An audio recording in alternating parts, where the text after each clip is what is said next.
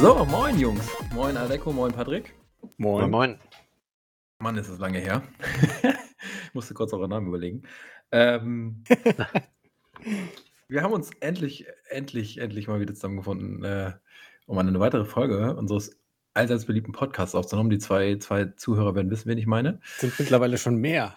Das sind drei. Es waren mehr und sie sind wieder weg. Ja. Ich sag mal so, bei, äh, bei Apple Podcasts ist die Statistik noch so dünn, dass wir keine, keine Werte bekommen. Sie kann nichts ausspielen, weil die Grundlage zu dünn ist. Ein bisschen schade. Aber wir arbeiten dran. äh, aber wir widmen uns heute einer Frage, die, ich sag's nur ungern, aber die betrifft ja im Grunde auch uns als Podcast-Projekt, ja. Die könnte man sozusagen auch auf uns anwenden. Und zwar geht es äh, heute darum, für wie sinnvoll wir es erachten, äh, nur noch im Präteritum existierende Spiele wiederzubeleben. Ja, das könnte man natürlich auch bei uns sagen. Hm, hm, hm, wir haben ja auch lange nicht existiert. Ist es sinnvoll, dass wir nochmal zurückkommen? Wir sind der Meinung, ja, deshalb besprechen wir heute. Aber wir wollen uns vor allem über Videospiele unterhalten, die jetzt längere Zeit äh, nicht mehr existiert haben, die irgendwie in der Vergangenheit mal irgendwie cool waren und jetzt plötzlich aus heiterem Gefühl, heiterem Himmel zurückkommen. Und ich meine jetzt, wir machen jetzt keine, wir sprechen heute bewusst nicht über Remakes, das haben wir ja schon mal gemacht, sondern wirklich um, über Spiele, die in irgendeiner Fort, äh, Form fortgesetzt werden sollen. Also, und wir haben uns ähm, natürlich als großes Beispiel genommen, äh, Monkey Island, das jetzt zurückkommen soll Ende des Jahres. Da war ja kurz im April, ne? Anfang April, kurz nach dem 1. April. Ich glaube, es haben jetzt alle für den April-Scherz gehalten und da war es aber tatsächlich keiner. Ähm, da hat Ron Gilbert, der ursprüngliche Vater von Monkey Island, gesagt: Hey, das Spiel kommt übrigens wieder, ich mache einen neuen Teil. So, und der erscheint sogar über Devolver, warum auch immer. Oder nee, Cosmo Cover war es, ne? Ich weiß Nee, doch, Devolver. Doch, Devolver, ne? Ja, ja, ich denke, das wusste ich gar nicht. Das finde ich auch Freiheiten, cool. ne? Ja, aber wie abgefahren. ich meine, da muss ja ordentlich viel Blut und so. Naja, auf jeden Fall, ähm, jetzt Ende des Jahres, also tatsächlich 2022 soll das noch erscheinen, Monkey Island raus. Und das heißt, äh, hat auch irgendeinen Namen schon, ne? Ich habe schon vergessen. Return to Monkey Island. Return to Monkey Island, Dankeschön, Patrick. Äh, gerne, gerne. Ähm, ja, ich finde es ich find's mega cool. Also ich finde auch die Zusammensetzung, wenn du das erzählt mit den Wolvers, wusste ich gar nicht, finde ich auch mega cool. Also ist halt ein geiler Publisher ähm, und viele haben ja mhm. angezweifelt, nachdem sie äh, dann auch ähm, ähm, Assets freigegeben haben, irgendwie war das ja, ne? sind ja an die Börse gegangen. Ähm, aber klingt ja mega, mega nice, so jemanden ans Board zu holen, der Bock hat, da 30 Jahre später irgendwie noch ein Spiel hinzuknallen äh, und zu sagen, äh, seht ihr, ist, ist noch nicht fertig. So, es gibt noch was. Äh, meine Vision ist hier. So. Ja, vor allem ist es ja auch jemand, der da ursprünglich auch mitgearbeitet hat. Das ist ja jetzt nicht, dass da irgendwelche neuen Leute das anfangen. Ne? Also natürlich auch, aber federführend ist ja jemand, der das Genau, Ron, Ron, Ron Gilbert hat Teil 1 und 2, glaube ich, aus der Taufe gehoben. Also er hat es nicht alleine gemacht, aber er hat irgendwie schon, ein Großteil geht auf seine Kappe. Und äh, Michael Land hat auch die Musik komponiert für die ersten beiden Teile und ist auch wieder mit dabei. Also wer das Intro von Monkey Island hört, der hat es sofort, kennt, der hat es sofort im Ohr. Und der ist auch wieder dabei und ähm, das ist ganz witzig, weil vor, ich weiß nicht, 2016, 17 hat Ron Gilbert mal auf Twitter gesagt, dass er auf gar keinen Fall wieder ein neues Monkey Island machen würde, nur unter irgendeiner ganz abstrusen Voraussetzung. Ich glaube, das ist jetzt nicht eingetreten, aber er hat sich anscheinend doch dazu durchringen können, warum auch immer. Und ähm, es ist natürlich noch nicht zum Spiel groß bekannt. Ne? Es gibt halt nur diesen Teaser, da, da, sieht man aber noch nichts und auch zum Inhalt noch, ist noch nichts bekannt. Man kann davon ausgehen, dass Guybrush, äh, Guybrush Threepwood wieder die Hauptrolle spielen wird und LeChuck den, den Antagonisten aber mehr, mehr zum Spiel, zum Inhalt, zum ganzen, äh, ganz zu dieser Fortsetzung ist noch nicht bekannt. Und jetzt ist natürlich so ein bisschen die Frage, Patrick hat schon gesagt, er findet es geil. ähm, aber warum denn? Also was ist denn, ich meine, das Spiel, du hast es gerade gesagt, Aleko, das Teil 2 ist, weiß ich nicht, 25 oder 30 Jahre her, ich glaube äh, 1992 oder so kam Teil 2 raus. Mhm. Ja, kann, kann gut sein. Also es gab mal ein Remake, wo sie auch die, ähm, wo sie es alles nochmal schön gezeichnet haben, sozusagen, dass es für die Augen toll war. Und das war, ist noch gar nicht so lange her, aber prinzipiell ist das Spiel 30 Jahre oder noch älter. Genau, das Remake, das war irgendwie 2006, 7, 8 oder so. Und das war, da war da war Ron Gilbert selbst nicht mehr beteiligt. Ich glaube, das war auch schon über Telltale, meine ich. Haben die das Remake gemacht? Oder haben die nur diese Episodenspiele gemacht? Boah, ich bin mir gar nicht sicher, wer das, wer das rausgebracht hat. Ich habe es auch gespielt. Also ich weiß, dass man auch zwischen dem Original Artstyle und dem äh, genau, ja. Remake umschalten konnte. Das kam, das, da kam auch zu dem Zeitpunkt äh, Day of the Tentacle als Remake, glaube ich, raus. Bin mir auch nicht sicher, ob das nicht, ob das nicht wirklich ähm, von Warner Bros. war das Warner Bros. Ich, ich müsste nachgucken, ich will nicht lügen. Ist ja auch egal, wer es gemacht hat. Auf jeden Fall, ja, genau. Es gab auf jeden Fall eine Art äh, ja, Remaster war das ja dann, oder was? Richtiges Remake, weiß gar nicht. Äh, spielerisch hat sich nichts geändert bei diesem, bei diesem Teil 1 und 2, den sie da nochmal in hübscherer Grafik oder in anderer Grafik, es gab, die, die wurde ja sehr, dis sehr diskutiert, ob das jetzt hübscher ist oder nicht, aber ähm, auf jeden Fall wurde es nochmal in, in Comic-Grafik rausgebracht. Aber genau, jetzt soll halt dieser ganz neue Teil kommen, der direkt an Teil 2 anknüpft inhaltlich. Und dieser dritte Teil, den es ja eigentlich schon gibt, ähm, der nicht mehr von Ronnie Gilbert stammt, der soll aber nicht ignoriert werden. Keine Ahnung, wie das dann inhaltlich zusammenfließen soll. Ähm, und das ist natürlich so ein bisschen die Frage, ähm, ändert sich spielerisch irgendwas oder spielen wir dann tatsächlich sozusagen ein Spiel, das sich anfühlt wie ein Spiel von 1992? Es soll zumindest kein Pixel-Spiel mehr in der Form werden oder nicht mehr ganz so. Es soll natürlich schon ein bisschen moderner aussehen. Ronnie Gilbert hat ja zwischendurch auch diese Thimbleweed Park gemacht vor, weiß nicht, 5, 6, 7, 8 Jahren, das ja auch so ein Click-and-Point-Adventure war, das ja eigentlich auch ganz schick aussieht in seiner Pixel-Optik. Also aber auch deutlich düsterer, ne? Also Monkey Island und das ist, glaube ich, das, ähm, wo ich sagen würde, es bleibt noch so ein bisschen abzuwarten, äh, wenn so eine alte IP aus dem äh, Keller gekramt wird. Ähm, was schon mal gut ist, dass halt ex exhumiert, exhumiert wird, genau, ja. wieder, einmal kurz wiederbeleben. Äh, das trifft das eigentlich perfekt. Ob es noch geht. Ähm, ja, aber das ist ja viel auch von den, ähm, wie du schon sagst, ähm, von den äh, Erschaffern der Spieleserie, die schon beteiligt waren. Und wenn es den gleichen Humor und den gleichen Geist behält, ich meine, die Monkey Island-Titel sind auch heute noch Klassiker. Die kann man auch immer noch spielen. Ja, und die spielen man. sich auch immer noch gut. Ähm, warum nicht? Also alles in frischer Optik mit heutigen Möglichkeiten. Neue das, Abenteuer. Stelle ich mir schon sehr, sehr geil vor, auf jeden Fall. Ich mir auch. Hoffen wir halt, dass sie genauso abliefern, ne? Das äh, ist ja. ja die Frage. Also ja, genau, das ist natürlich jetzt immer, ne, die, die Fallhöhe ist natürlich extrem, also die Erwartungshaltung an dieses Spiel ist wahrscheinlich gigantisch. Ich, ich vermutlich, also ich keine Ahnung, ich habe keine Glaskugel, aber äh, es wird immer enttäuschte Gesichter geben am Ende. Also ne, die einen ähm, erwarten natürlich irgendwie ein Spiel, das, weiß ich nicht, aussieht wie Monkey Island 2, nur mit einer neuen Geschichte und die werden wahrscheinlich enttäuscht sein, weil es eben nicht mehr so aussieht. Weil, ich meine, Ron Gilbert wird nicht in der Mond leben, der wird wissen, dass sich die Grafik und so und Spielerverhalten und auch die, die, das Interesse an Spielen sich verändert hat. Und da muss man sich natürlich ein bisschen darauf einlassen, hoffe ich. ähm, aber genau, ich bin, ich bin eigentlich auch ziemlich gespannt. Ich war überrascht von, dem, von diesem, äh, dieser Ankündigung, weil auch nichts darauf hindeutet. Ne? Es gab ja im Vorfeld nichts, wo man sagen könnte, ah ja, da könnte irgendwie ein neues Monkey Island in der Mache sein, sondern da kam plötzlich dieser Teaser und so, 1. April verschlafen oder was ist da passiert? Ähm, und dann meinte er hinterher so, nö, das ist ein echtes Spiel, an dem ich arbeite. Und das finde ich ziemlich geil. Ich habe tatsächlich auch Bock drauf, obwohl ich gar nicht so ein Riesenfan der alten Teile bin. Ich habe die alle gespielt, Teil 1, 2 und 3. Dieses Island 4, dieses 3D-Ding habe ich nicht angefasst, aber die ersten drei, die fand ich alle gut. Die haben mir alle Spaß gemacht. Ich weiß gar nicht, ob ich jetzt so dringend jetzt jetzt nicht Monkey Island auf ein Click-and-Point-Adventure warten würde. Ich bin so ein bisschen der Meinung des Genres so, so ein bisschen, ne? vor 20 Jahren mehr, eingeschlafen. Mehr Interaktion brauchst du. Genau.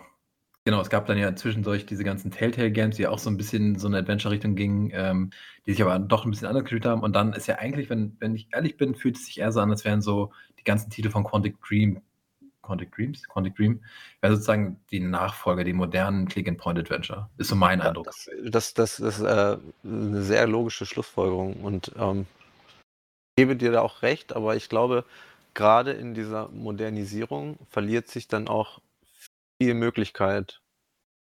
Also ich finde halt so in 2D so diese, diese ganz typischen Click-and-Point-Adventures, die ähm, sind dann doch irgendwie schnelllebig, schnelllebiger von der Interaktion, weil ich viel mehr probieren kann, was auch witzig sein kann. Das hat mir so ein bisschen in diesen 3D-modernisierten ähm, gefehlt. Aber ich ja. finde den Vergleich super.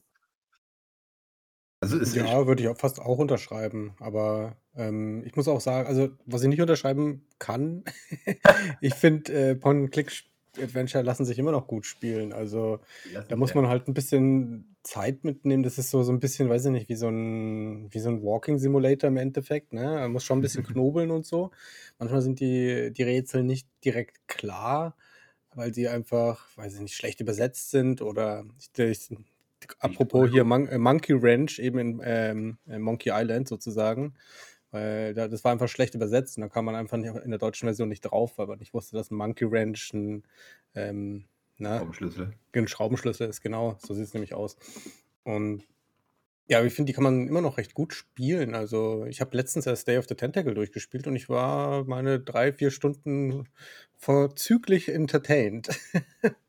ist halt sehr lustig, aber es ist halt ein Humor, den man, weiß ich nicht, ob der in der heutigen, ob viele Leute den dann so ansprechend finden wie noch vor, weiß nicht, 20, 30 Jahren. Genau. Also das ist so ein bisschen meine Befürchtung. Also Ron Gilbert wird sicherlich irgendwie gucken, dass er so einen zeitgemäßen Humor trifft, aber der Humor von Monkey Island, der ist halt schon so sehr jetzt in der Zeit verwurzelt. Ich meine, die sind schon irgendwie noch mal Lust, noch immer ganz unterhaltsam, aber so richtig lustig sind die irgendwie nicht mehr. Ne? Teilweise sind das ja, ich weiß gar nicht, ob die popkulturelle Anf ähm, die Referenzen jetzt drin haben. So ist es ja immer schwierig, weil das ja dann so sehr zeitkritisch oder sehr auf diese Zeit ge gemünzt ist, aber ähm, erzählerisch sind so, so, so Click-and-Point-Adventure halt irgendwie sehr langsam, weil du ja wirklich so du hast ja diese Dialogstruktur oft mit so Mhm. mehreren Antworten und klickst dich dann halt so durch und dann sabbeln die Ewigkeiten und denkst dir: „Ach komm, komm doch mal auf den Punkt.“ Und da passiert ja oft auch nichts, ne? Die stehen halt so gegen über die Figuren, interagieren halt nicht, sondern du klickst dich halt nur durch die Antworten. Das ist ganz viel statisches Bild da dazwischen. Und ich weiß nicht, ob ich da noch so die Geduld für aufbringen möchte. Also Das ist halt auch ein Erzählmedium, ne, wie du das schon sagst. Da ist halt auch die Frage, wie viel Spiel steckt in so einem Point and Click drinne. Ähm, ich ich war da auch einfach oft sehr frustriert, deswegen spreche ich das an mit diesem mit dieser, äh, Komplexität. Ich habe da einfach 'ne niedrige Frusttoleranz. Ja, genau. Und es ist dann halt auch lustig, fünfmal das Falsche anzuklicken, ähm, oder die absurdesten Kombinationen auszuprobieren, um irgendwas zu lösen.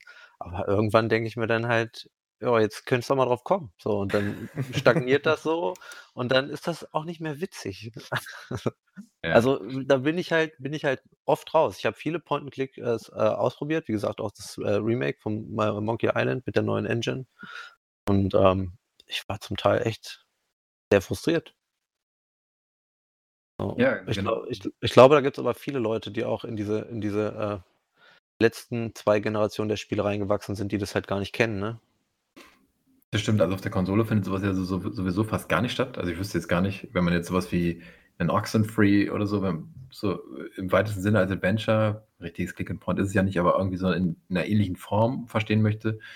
Oder so Walking Simulator, wie der Aleco schon gesagt hat, ne? Das die funktionieren auch so 'n bisschen so mit so mit so Sachen aufsammeln. Gut, da muss man nicht so viel kombinieren in der Regel. Ähm, aber auf der Konsole jetzt so 'n klassisches Click and Point Adventure bis auf irgendwelche Remakes oder so. Aber so neuere, moderne Click and Point Adventure, die sind ja, wenn dann äh, die sind ja in die Nische abgerutscht. Die finden ja, glaube ich, nur noch so im Indie-Bereich auf PC statt. Da gibt's mit Sicherheit auch richtig gute, auch toll modernisierte Sachen, die kenne ich halt nicht. Aber so die das große Triple-A-Genre ist das halt nicht mehr. Ich meine, in Deutschland gab's ja lange Zeit auch Dedelic oder die gibt's auch immer noch, ähm, die ja viel gemacht haben, ja dieses, ähm, Edna bricht aus, Harveys neue Augen und, Mhm. äh, diese ganzen Geschichten. Die haben ja wahnsinnig viele äh, wie ist denn das mit diesem Dispo Disponia irgendwie, dieses mit dieser Müllhalde, wo es sogar 3 Teile von gab oder so. Äh, Ja, ja, genau, ja. Riesenspiele gewesen. Die waren alle, glaube ich, ganz unterhaltsam, aber alle so klassische Click and Point Adventure und wenn man mit dem Genre nicht so richtig aufgewachsen ist, ich weiß nicht, ob man da so reinfindet. Ich finde, das ist Ich halt glaube, die haben halt auch 'ne riesen Riesenpublikum aufm mobilen Markt, ne? Das könnte sein, ja. Weil sich das einfach viel besser auf'n Touch übersetzt, als wie du schon sagst, aufm Controller. Da sitzt du halt am PC und wenn du dann am PC sitzt hast 'n Gaming-Rechner, dann spielst du nicht unbedingt Point and Click. Das machst du dann halt vielleicht mal unterwegs aufm Laptop oder so. Das stimmt, ich habe tatsächlich dieses das allererste Baphomets Fluch noch mal irgendwann als als da gab's auch so 'n Director's Cut oder so, und den habe ich aufm auf irgendeinem iPad oder so durchgespielt. Das war richtig gut. So mit dem Finger und so, du konntest dir die Hotspots anzeigen lassen. Das ist ja eh ganz angenehm, dass du mittlerweile per ein ein Klick und dann siehst du, welche Hotspots irgendwie immer auf dem Bildschirm sind und du musst nicht mehr alles absuchen wie früher mit der Maus, wo du wirklich jeden Pixel abgefahren bist, um zu gucken: „Kann ich hier irgendwo interagieren? Kann ich hier noch irgendwo was aufsammeln?“ Ja, schon. Ich denke auch, dass da da so so Quality of Life dann 'n bisschen mit einspielen muss, dass man Ja. eben, wenn's fünfmal probiert hast und hat einfach nicht funktioniert oder, äh, wenn das Programm dann merkt, okay, der der checkt's einfach nicht, dann Kommen ich ihm so halt 'n 5 Hinweis. große Pfeile hoch Ja, genau. und zeigen alle auf das Objekt. Hier, Patrick, da, da, da. Mit so 'nem Feuerwerk hinter. Wird einfach so in dein Ja. Inventar gesummont. Wenn du's nicht, äh, findest, dann hast du's plötzlich so für die ganz Dummen. Okay, aber wir sind uns schon irgendwie einig. Also auf auf Monkey Island haben wir aus unerklärlichen also unerklärlich nicht, aber wir haben irgendwie schon 'n bisschen Bock drauf. Ich glaube also bei mir liegt es zumindest stark auch an an dem Namen Monkey Island. Ich habe einfach warme Erinnerungen an das Spiel. Ja, Nostalgie Genau, pur halt, ne? ganz viel Nostalgie, genau, ist natürlich auch immer die Gefahr. Man die Erinnerung ist ja doch 'ne andere, als die die Realität damals gewesen ist. Aber ich hatte da schon großen Bock drauf. Aber, ähm, ich habe mir so überlegt, ob es andere Spiele gibt, von denen ich denken würde: „Ah, die sind jetzt auch schon etwas älter, die hätten vielleicht 'ne 'ne Fortsetzung verdient.“ Äh, also kein Reboot im Sinne von: „Wir machen einfach das gleiche Spiel noch mal“, sondern wirklich Fortsetzung. Da gibt's euch gibt's ja durchaus einige, ne? Es gibt ja gute Beispiele und schlechte. Als schlechtes Beispiel allen voran fällt mir ist mir direkt Duke Nukem Forever eingefallen. Weiß ich nicht. 15 Jahre in Entwicklung war und dann hinterher so grotesk schlecht gewesen ist. Also auch komplett veraltet, was den Spielanspruch, die Grafik angegangen ist, super sexistisch gewesen ist, immer noch. Ähm, und das hat halt hinten und vorne nicht funktioniert. Ne? Das war so ein Spiel, da haben alle gefühlt darauf gewartet. Und dann war es ja irgendwann noch so ein Running Gag, dass es irgendwann mal kommen soll. Und es ist jetzt ja auch ewig auf den Entwickler gewechselt. Und dann kam es irgendwann raus und alle haben gesagt, naja, wäre vielleicht besser gewesen, wenn die erschienen. Aber ähm, als gutes Beispiel ist zum Beispiel direkt äh, Prince of Persia Sense of Time eingefallen, wo dann auch tatsächlich der Jordan Magner, der Urvater von Prince of Persia, mitgearbeitet hat. Und da haben sie auch den Sprung von 2D in 3D geschafft damals, irgendwie um die Jahrtausendwende. Und das war richtig gut. Da waren ja auch, lagen ja auch, weiß nicht, sieben, acht Jahre zwischen Teil 2 und Teil 3 oder diesem, äh, dem Prince of Sense of Time und die waren richtig gut. Das ja, Sense of Time war aber auch für die Zeit äh, revolutionär, das darf man nicht vergessen. Hat heute durch die modernen Engines, finde ich, auch so ein bisschen viel an Ästhetik verloren. Ähm, ja, ne, das auf jeden Fall. Ja. ja, aber das ist auf jeden Fall, äh, da habe ich überhaupt nicht dran gedacht. Also äh, finde ich, finde ich, finde ich spannend, weil das auch wirklich so eine Serie ist, hast schon recht, die ist vom Erdboden verschwunden. Das letzte war doch das, wo man dann irgendwie mit der Prinzessin auch noch gleichzeitig gespielt hat, ne? Das war dieses Comic-Ding dann, genau. Das hatte dann ja mit dieser äh, of, Sense of Time Trilogie nichts mehr zu tun. Und dann gab es ja diese neue, dieses war ja auch so eine Art Remake mit diesem neuen Prinzen, diesem Comic-Look. Davon gab es auch nur einen Teil. Und seither, das ist glaube ich auch schon wieder zehn Jahre her, oder so 2011, 2012, seither ist Sense of Time auch, ne, also EA macht das auch, aber Ubisoft hat ja viele EA-Marken, die irgendwie so noch ähm, von dem man nicht weiß, ne? sind die schon bestattet, sind die schon eingeäschert oder kommt da noch mal was? Also Prince of Persia angeblich, Splinter Cell irgendwo noch ganz, ne? bei einem oder anderen wird da im Hinterkopf noch irgendwie was Bild warm. Oder ähm, das ominöse Beyond Good and Evil 2, kommt es? Ist es überhaupt noch, wird überhaupt noch dran entwickelt oder ist die Entwicklung längst eingestellt? Wird das größte Spiel der Welt, ein ganzes Universum, Alex. Ja, ja. Nur für dich Computer kann es äh, ja, also dann, ne? ich, ich, mir sind ganz viele Sachen eingefallen. Also das erste, wo ich dran gedacht habe, als ich, äh, als ich über den Artikel, den ihr mir geschickt habt, über die Übernahme ähm, von einigen Teilen von Square Enix, wo ja auch zum Beispiel Eidos äh, darunter ist, ja, genau. war äh, Legacy of Kane, ähm, okay. weil die ja auch noch bei Eidos sind, die Rechte ähm, und damit eventuell auch mitverkauft wurden. Mhm. Ähm, und das finde ich schon, finde ich schon, finde ich schon geil. Die sind mitverkauft, ne? Mhm. Ja, das fände ich schon geil, aber ich glaube, die Wahrscheinlichkeit ist da halt sehr gering, weil die, die ähm, IPs, an denen Crystal Dynamics zum Beispiel gearbeitet hatte, auch eigentlich gar nicht so unerfolgreich waren.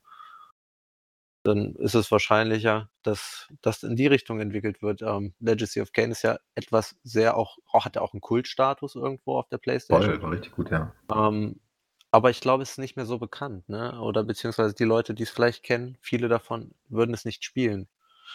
Ähm, also und ich glaube, Name, das ist die Problematik. Genau, der Name zieht sicherlich nicht so sehr wie Monkey Island. Also ich glaube, Monkey Island würde jetzt nicht nochmal neu kommen, wenn der Name nicht so groß wäre. Äh, und Legacy of Kane ist, glaube ich, das ist schon beliebt bei den Leuten, die es gespielt haben, aber das ist halt auch, das war was nicht, PlayStation 1 oder 2 noch? PlayStation 1 ist 1999. Ich glaube, das ist auch was, ähm, was das Problem ist. Alles, was so um die Jahrtausendwende released wurde, was sich eher an ein erwachsenes Publikum gerichtet hat ähm, äh, verliert irgendwann dann nach zwei Jahrzehnten auch einfach die Spielerzahl. Ja, ähm, klar, weil die Leute da rauswachsen, ne? ja, ähm wir sind ja, wir haben jetzt das Glück, dass wir so kleine Frecker waren, die sich über alle Altersgrenzen und äh, Restriktionen hinweggesetzt haben und deswegen als kleine Kinder Resident Evil äh, gezockt haben und ja, deswegen wie, das wie sich das halt, ne? gehört. Ne? Genau, wie sich das gehört und, so, und, genau das Gleiche halt. Also in der Hinsicht, dass wir jetzt quasi mit, mit Nostalgie dann oder davor ächzen, dass wir das unbedingt wieder haben wollen und aber ich finde bei, bei Legacy of Kane, ich weiß nicht, ob ihr das gespielt habt, aber mhm. ähm, da gab es ja auch diese Komponente dieser, äh, dieser Raumänderung, dass man halt eben zwei Dimensionen hat, wo man zwischen wechseln konnte. Ja. Und ich glaube, das würde sich halt heutzutage echt geil übersetzen lassen ähm, auf modernen, äh, moderneren Engines. Ich hätte da ja. schon, schon sehr Bock drauf. Also, Ähm, aber da wäre halt auch die Frage, da habe ich eben nämlich drüber nachgedacht, Alex, wenn du sagst zum Beispiel Prince of Persia, ähm, aber da war ja Sense of Time abgeschlossen. Das wäre dann sozusagen 'n Neuanfang, einfach nur, Ja, äh, mit der IP. Ja, klar. Und das müsste bei Legacy of Kain ja so auch passieren. Das ist ja eigentlich auch schon relativ abgeschlossen. Ja, also klar, bei, bei, bei also gerade bei Legacy of, of Kane, das ist ja auch schon so alt. Ich finde eh, ne, bei Monkey Island 3, das, was jetzt kommt, das muss ja auch schon so eine Geschichte erzählen, dass du als Neueinsteiger in die Serie sie trotzdem noch verstehst. Das kann ja nicht die ganze Zeit auf Teil 2 und 1 rekurrieren und du sitzt davon denkst, hä, was wollen die von mir? Nee, das, das würde auch für, für Alteingesessene wäre das irgendwie problematisch. Ich habe ja schon Probleme, wenn auf Netflix eine äh, Serie, eine Staffel ja, ein Jahr später rauskommt, ja. um zu rekapitulieren, was da passiert ist. Genau. Ich, glaub, ich glaube, die Kunst liegt genau darin, beide Publikum abzuholen. Die Leute, die es gespielt haben und die Leute, die es nicht Ja, kennen, ne? Also, Und das ist glaube halt definitiv. Meisterleistung dann, ne? Ja, also, ich glaube, also, bei Monkey Island 3, das wird super viele so Insider-Jokes haben, von denen du die die dann so denkst: „Ach ja, klar, da war ja was.“ Und, ähm, was Ron Gilbert auch bei jetzt bei Thimbleweed Park gemacht hat, hat mega viel auf sich selber verwiesen immer wieder, also, Insider-Gags auf seine auf seine Persona und halt auf seine alten Spiele. Und ich glaube, das macht Monkey Island 3 jetzt auch, ne? Also, du wirst schon irgendwie Witze haben, die du auch verstehst, wenn du die Vorgänger nicht kennst. Da gibt's halt so Sachen, über die du halt nur lachen kannst, wenn du Teil 2 gespielt hast oder Teil 1 oder irgendein anderes Spiel von ihm. Aber genau, bei Legacy of Kain aber das Problem, was bei solchen Spielen ist und auch bei Prince of Persia, glaube ich, wäre so mein Gefühl, Sands of Time hat 'ne richtig geile neue Spielmechanik damals reingebracht, ne, dieses Zeit zurückdrehen. Das war ja also, in dem Moment, als es rauskam, mega neu, mega geil, hat richtig viel Spaß gemacht. Und seitdem ist es halt wenn du jetzt noch mal mit dem gleichen Feature um die Ecke kämst, würden alle sagen: „Ja, hä, gab's doch schon. Da von mir?“ Habe ich schon Ähm, gespielt. genau, und du müsstest ja jetzt wieder sozusagen wieder mit irgendwas Neuem um die Ecke kommen, um die um die Leute zu begeistern, um zu sagen: „Oh krass, jetzt ist Prince of Persia 10 Jahre her, jetzt kommt neues und das ist auch immer wieder völlig geil und völlig neu.“ Und nicht halt irgendwie so: „Hm, hättest du das jetzt wirklich gebraucht?“ Ja, ich denke auch, je je älter das quasi weg ist, äh, oder ja, des des desto krasser muss dann der Umschwung sein, dass es dann halt, ähm, was ganz anderes ist so, ne? Ja. Also, ich denke jetzt ist jetzt nicht so lange dazwischen gewesen zwischen, äh, God of War, aber da fand ich die die massiven Änderungen, die fand ich, haben das ich meine, das das das das wäre 'n geiles Hack and Slay in super schöner Grafik mit Raytracing oder ne, gab's ja noch zu dem Zeitpunkt nicht auf den Konsolen, aber mit supergeiler Grafik in HD und Partikeleffekten und whatsoever.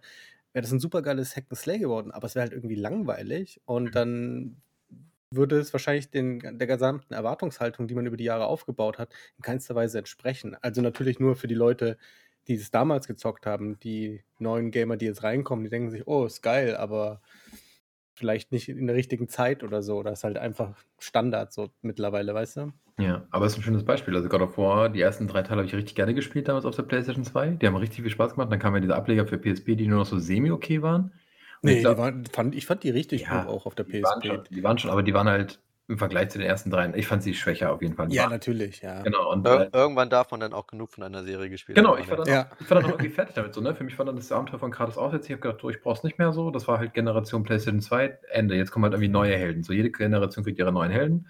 Das passt schon irgendwie. Und dann kamen sie halt mit diesem krassen neuen dieser Neuinterpretation, Grafik geändert, Perspektive geändert und irgendwie die ganze ganze Geschichte auch, Geschichte ja. neu, genau, neue im neuen Ort, äh, neue räumlich neu verortet und so. Das war richtig gut. Damit hätte ich überhaupt nicht gerechnet. Und wenn sie einfach nur God of War 3, also im Grunde von der Perspektive, Grafik und so ähnlich gemacht hätten, ich gesagt so: „Ne, brauche ich nicht. Das war nett, das hat Bock gemacht, aber ich brauche es jetzt nicht noch mal auf PlayStation 4 in schick oder so.“ Genau, was ich fand ich fand das bei God of War auch also, was was mir sofort aufgefallen ist, ähm, ist, dass ich das Gefühl habe, dass es so 'n kompletter Emotionswechsel war. Also, die ersten Ja, 3 God voll. of Wars waren ja geprägt von Hass und Wut.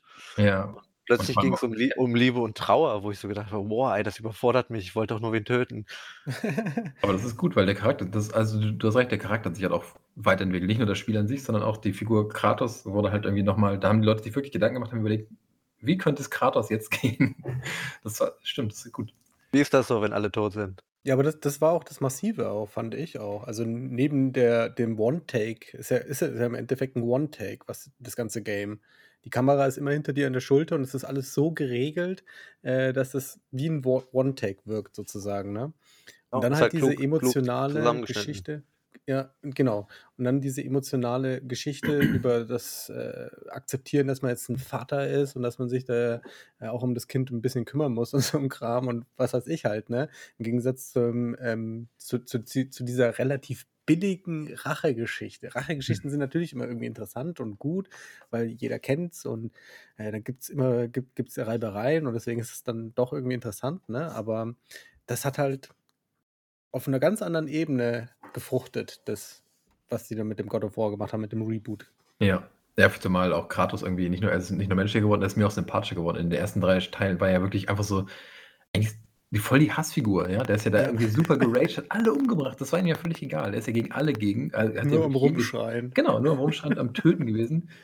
Ähm, und jetzt wirkt er halt irgendwie reflektierter, also, irgendwie auch mit sich mehr im Reinen und das war schon cool. Mhm. Das war war 'ne schöne Interp Neuinterpretation, das stimmt.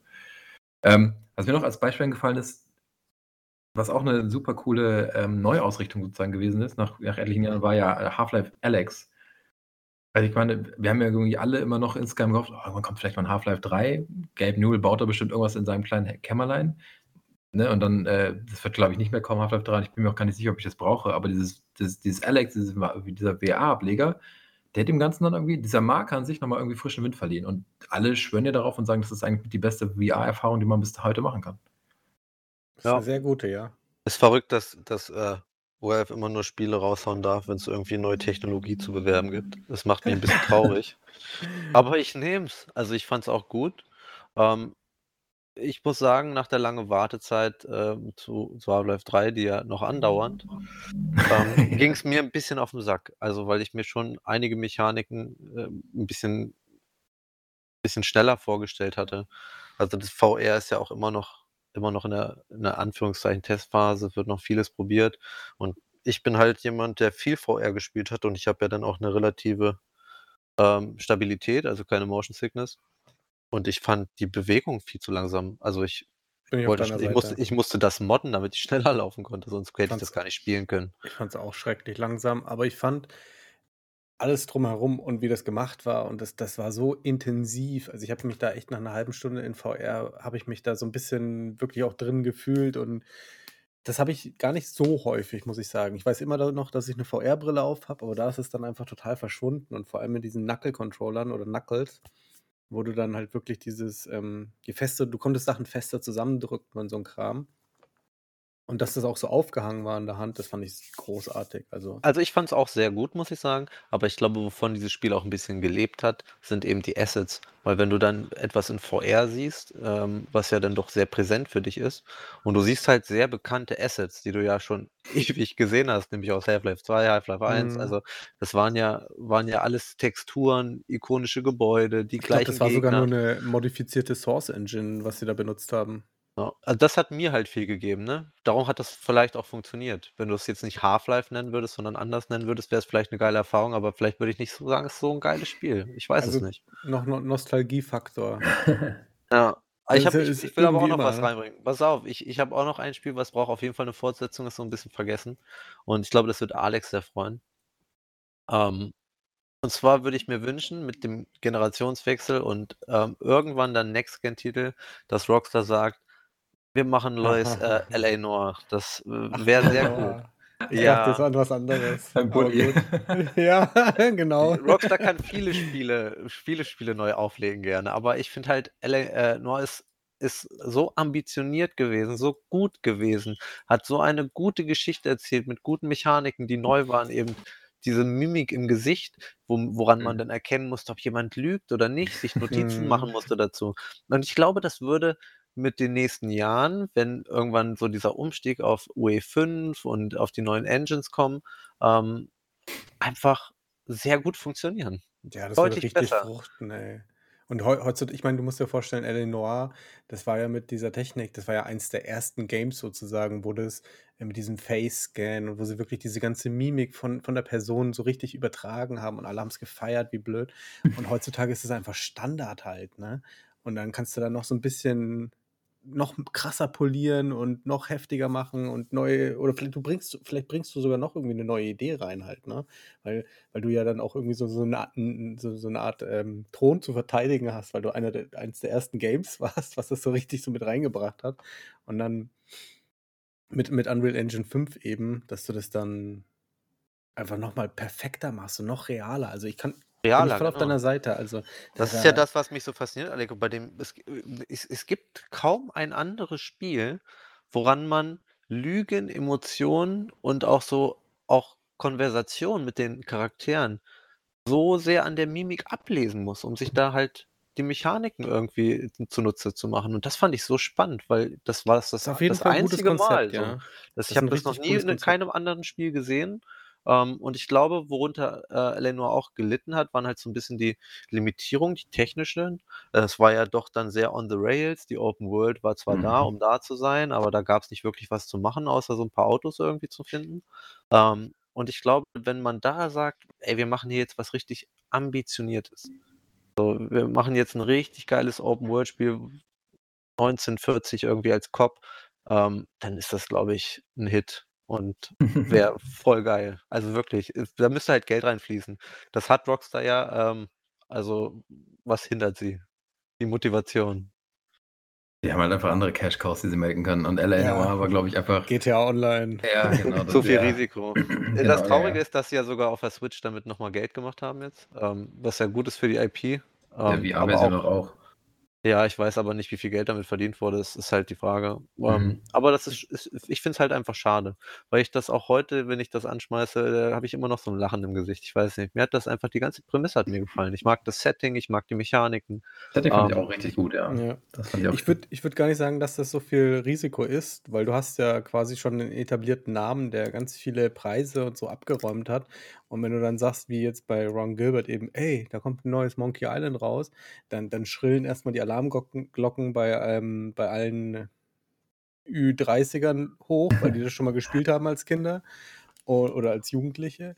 Und, ähm, dadurch hast du dann natürlich auch viel mehr Traffic auch im Internet und dadurch kannst du viel, viel weniger Geld in, in die Hand oder musst du viel, viel weniger Geld in die Hand nehmen, um das Marketing zu betreiben. Sage ich, sage jetzt mal, ich bin jetzt kein Marketing-Experte in der Hinsicht und ich habe da keine Einblicke drin, aber so würde ich denken halt, ne, als, mhm. als Firma, weil das ist eine etablierte Marke, die kennt eigentlich jeder und wenn er sie nicht persönlich kennt, weil er zu jung war, um das zu spielen, hat er davon irgendwie gehört, vom größeren Bruder oder vielleicht sogar vom Vater, was weiß ich halt, ne? Oder von No More Games. Ja, oder, ja, ja, oder von uns halt. Ne? Gehört, genau. Das habe ich ja total ausgeblendet.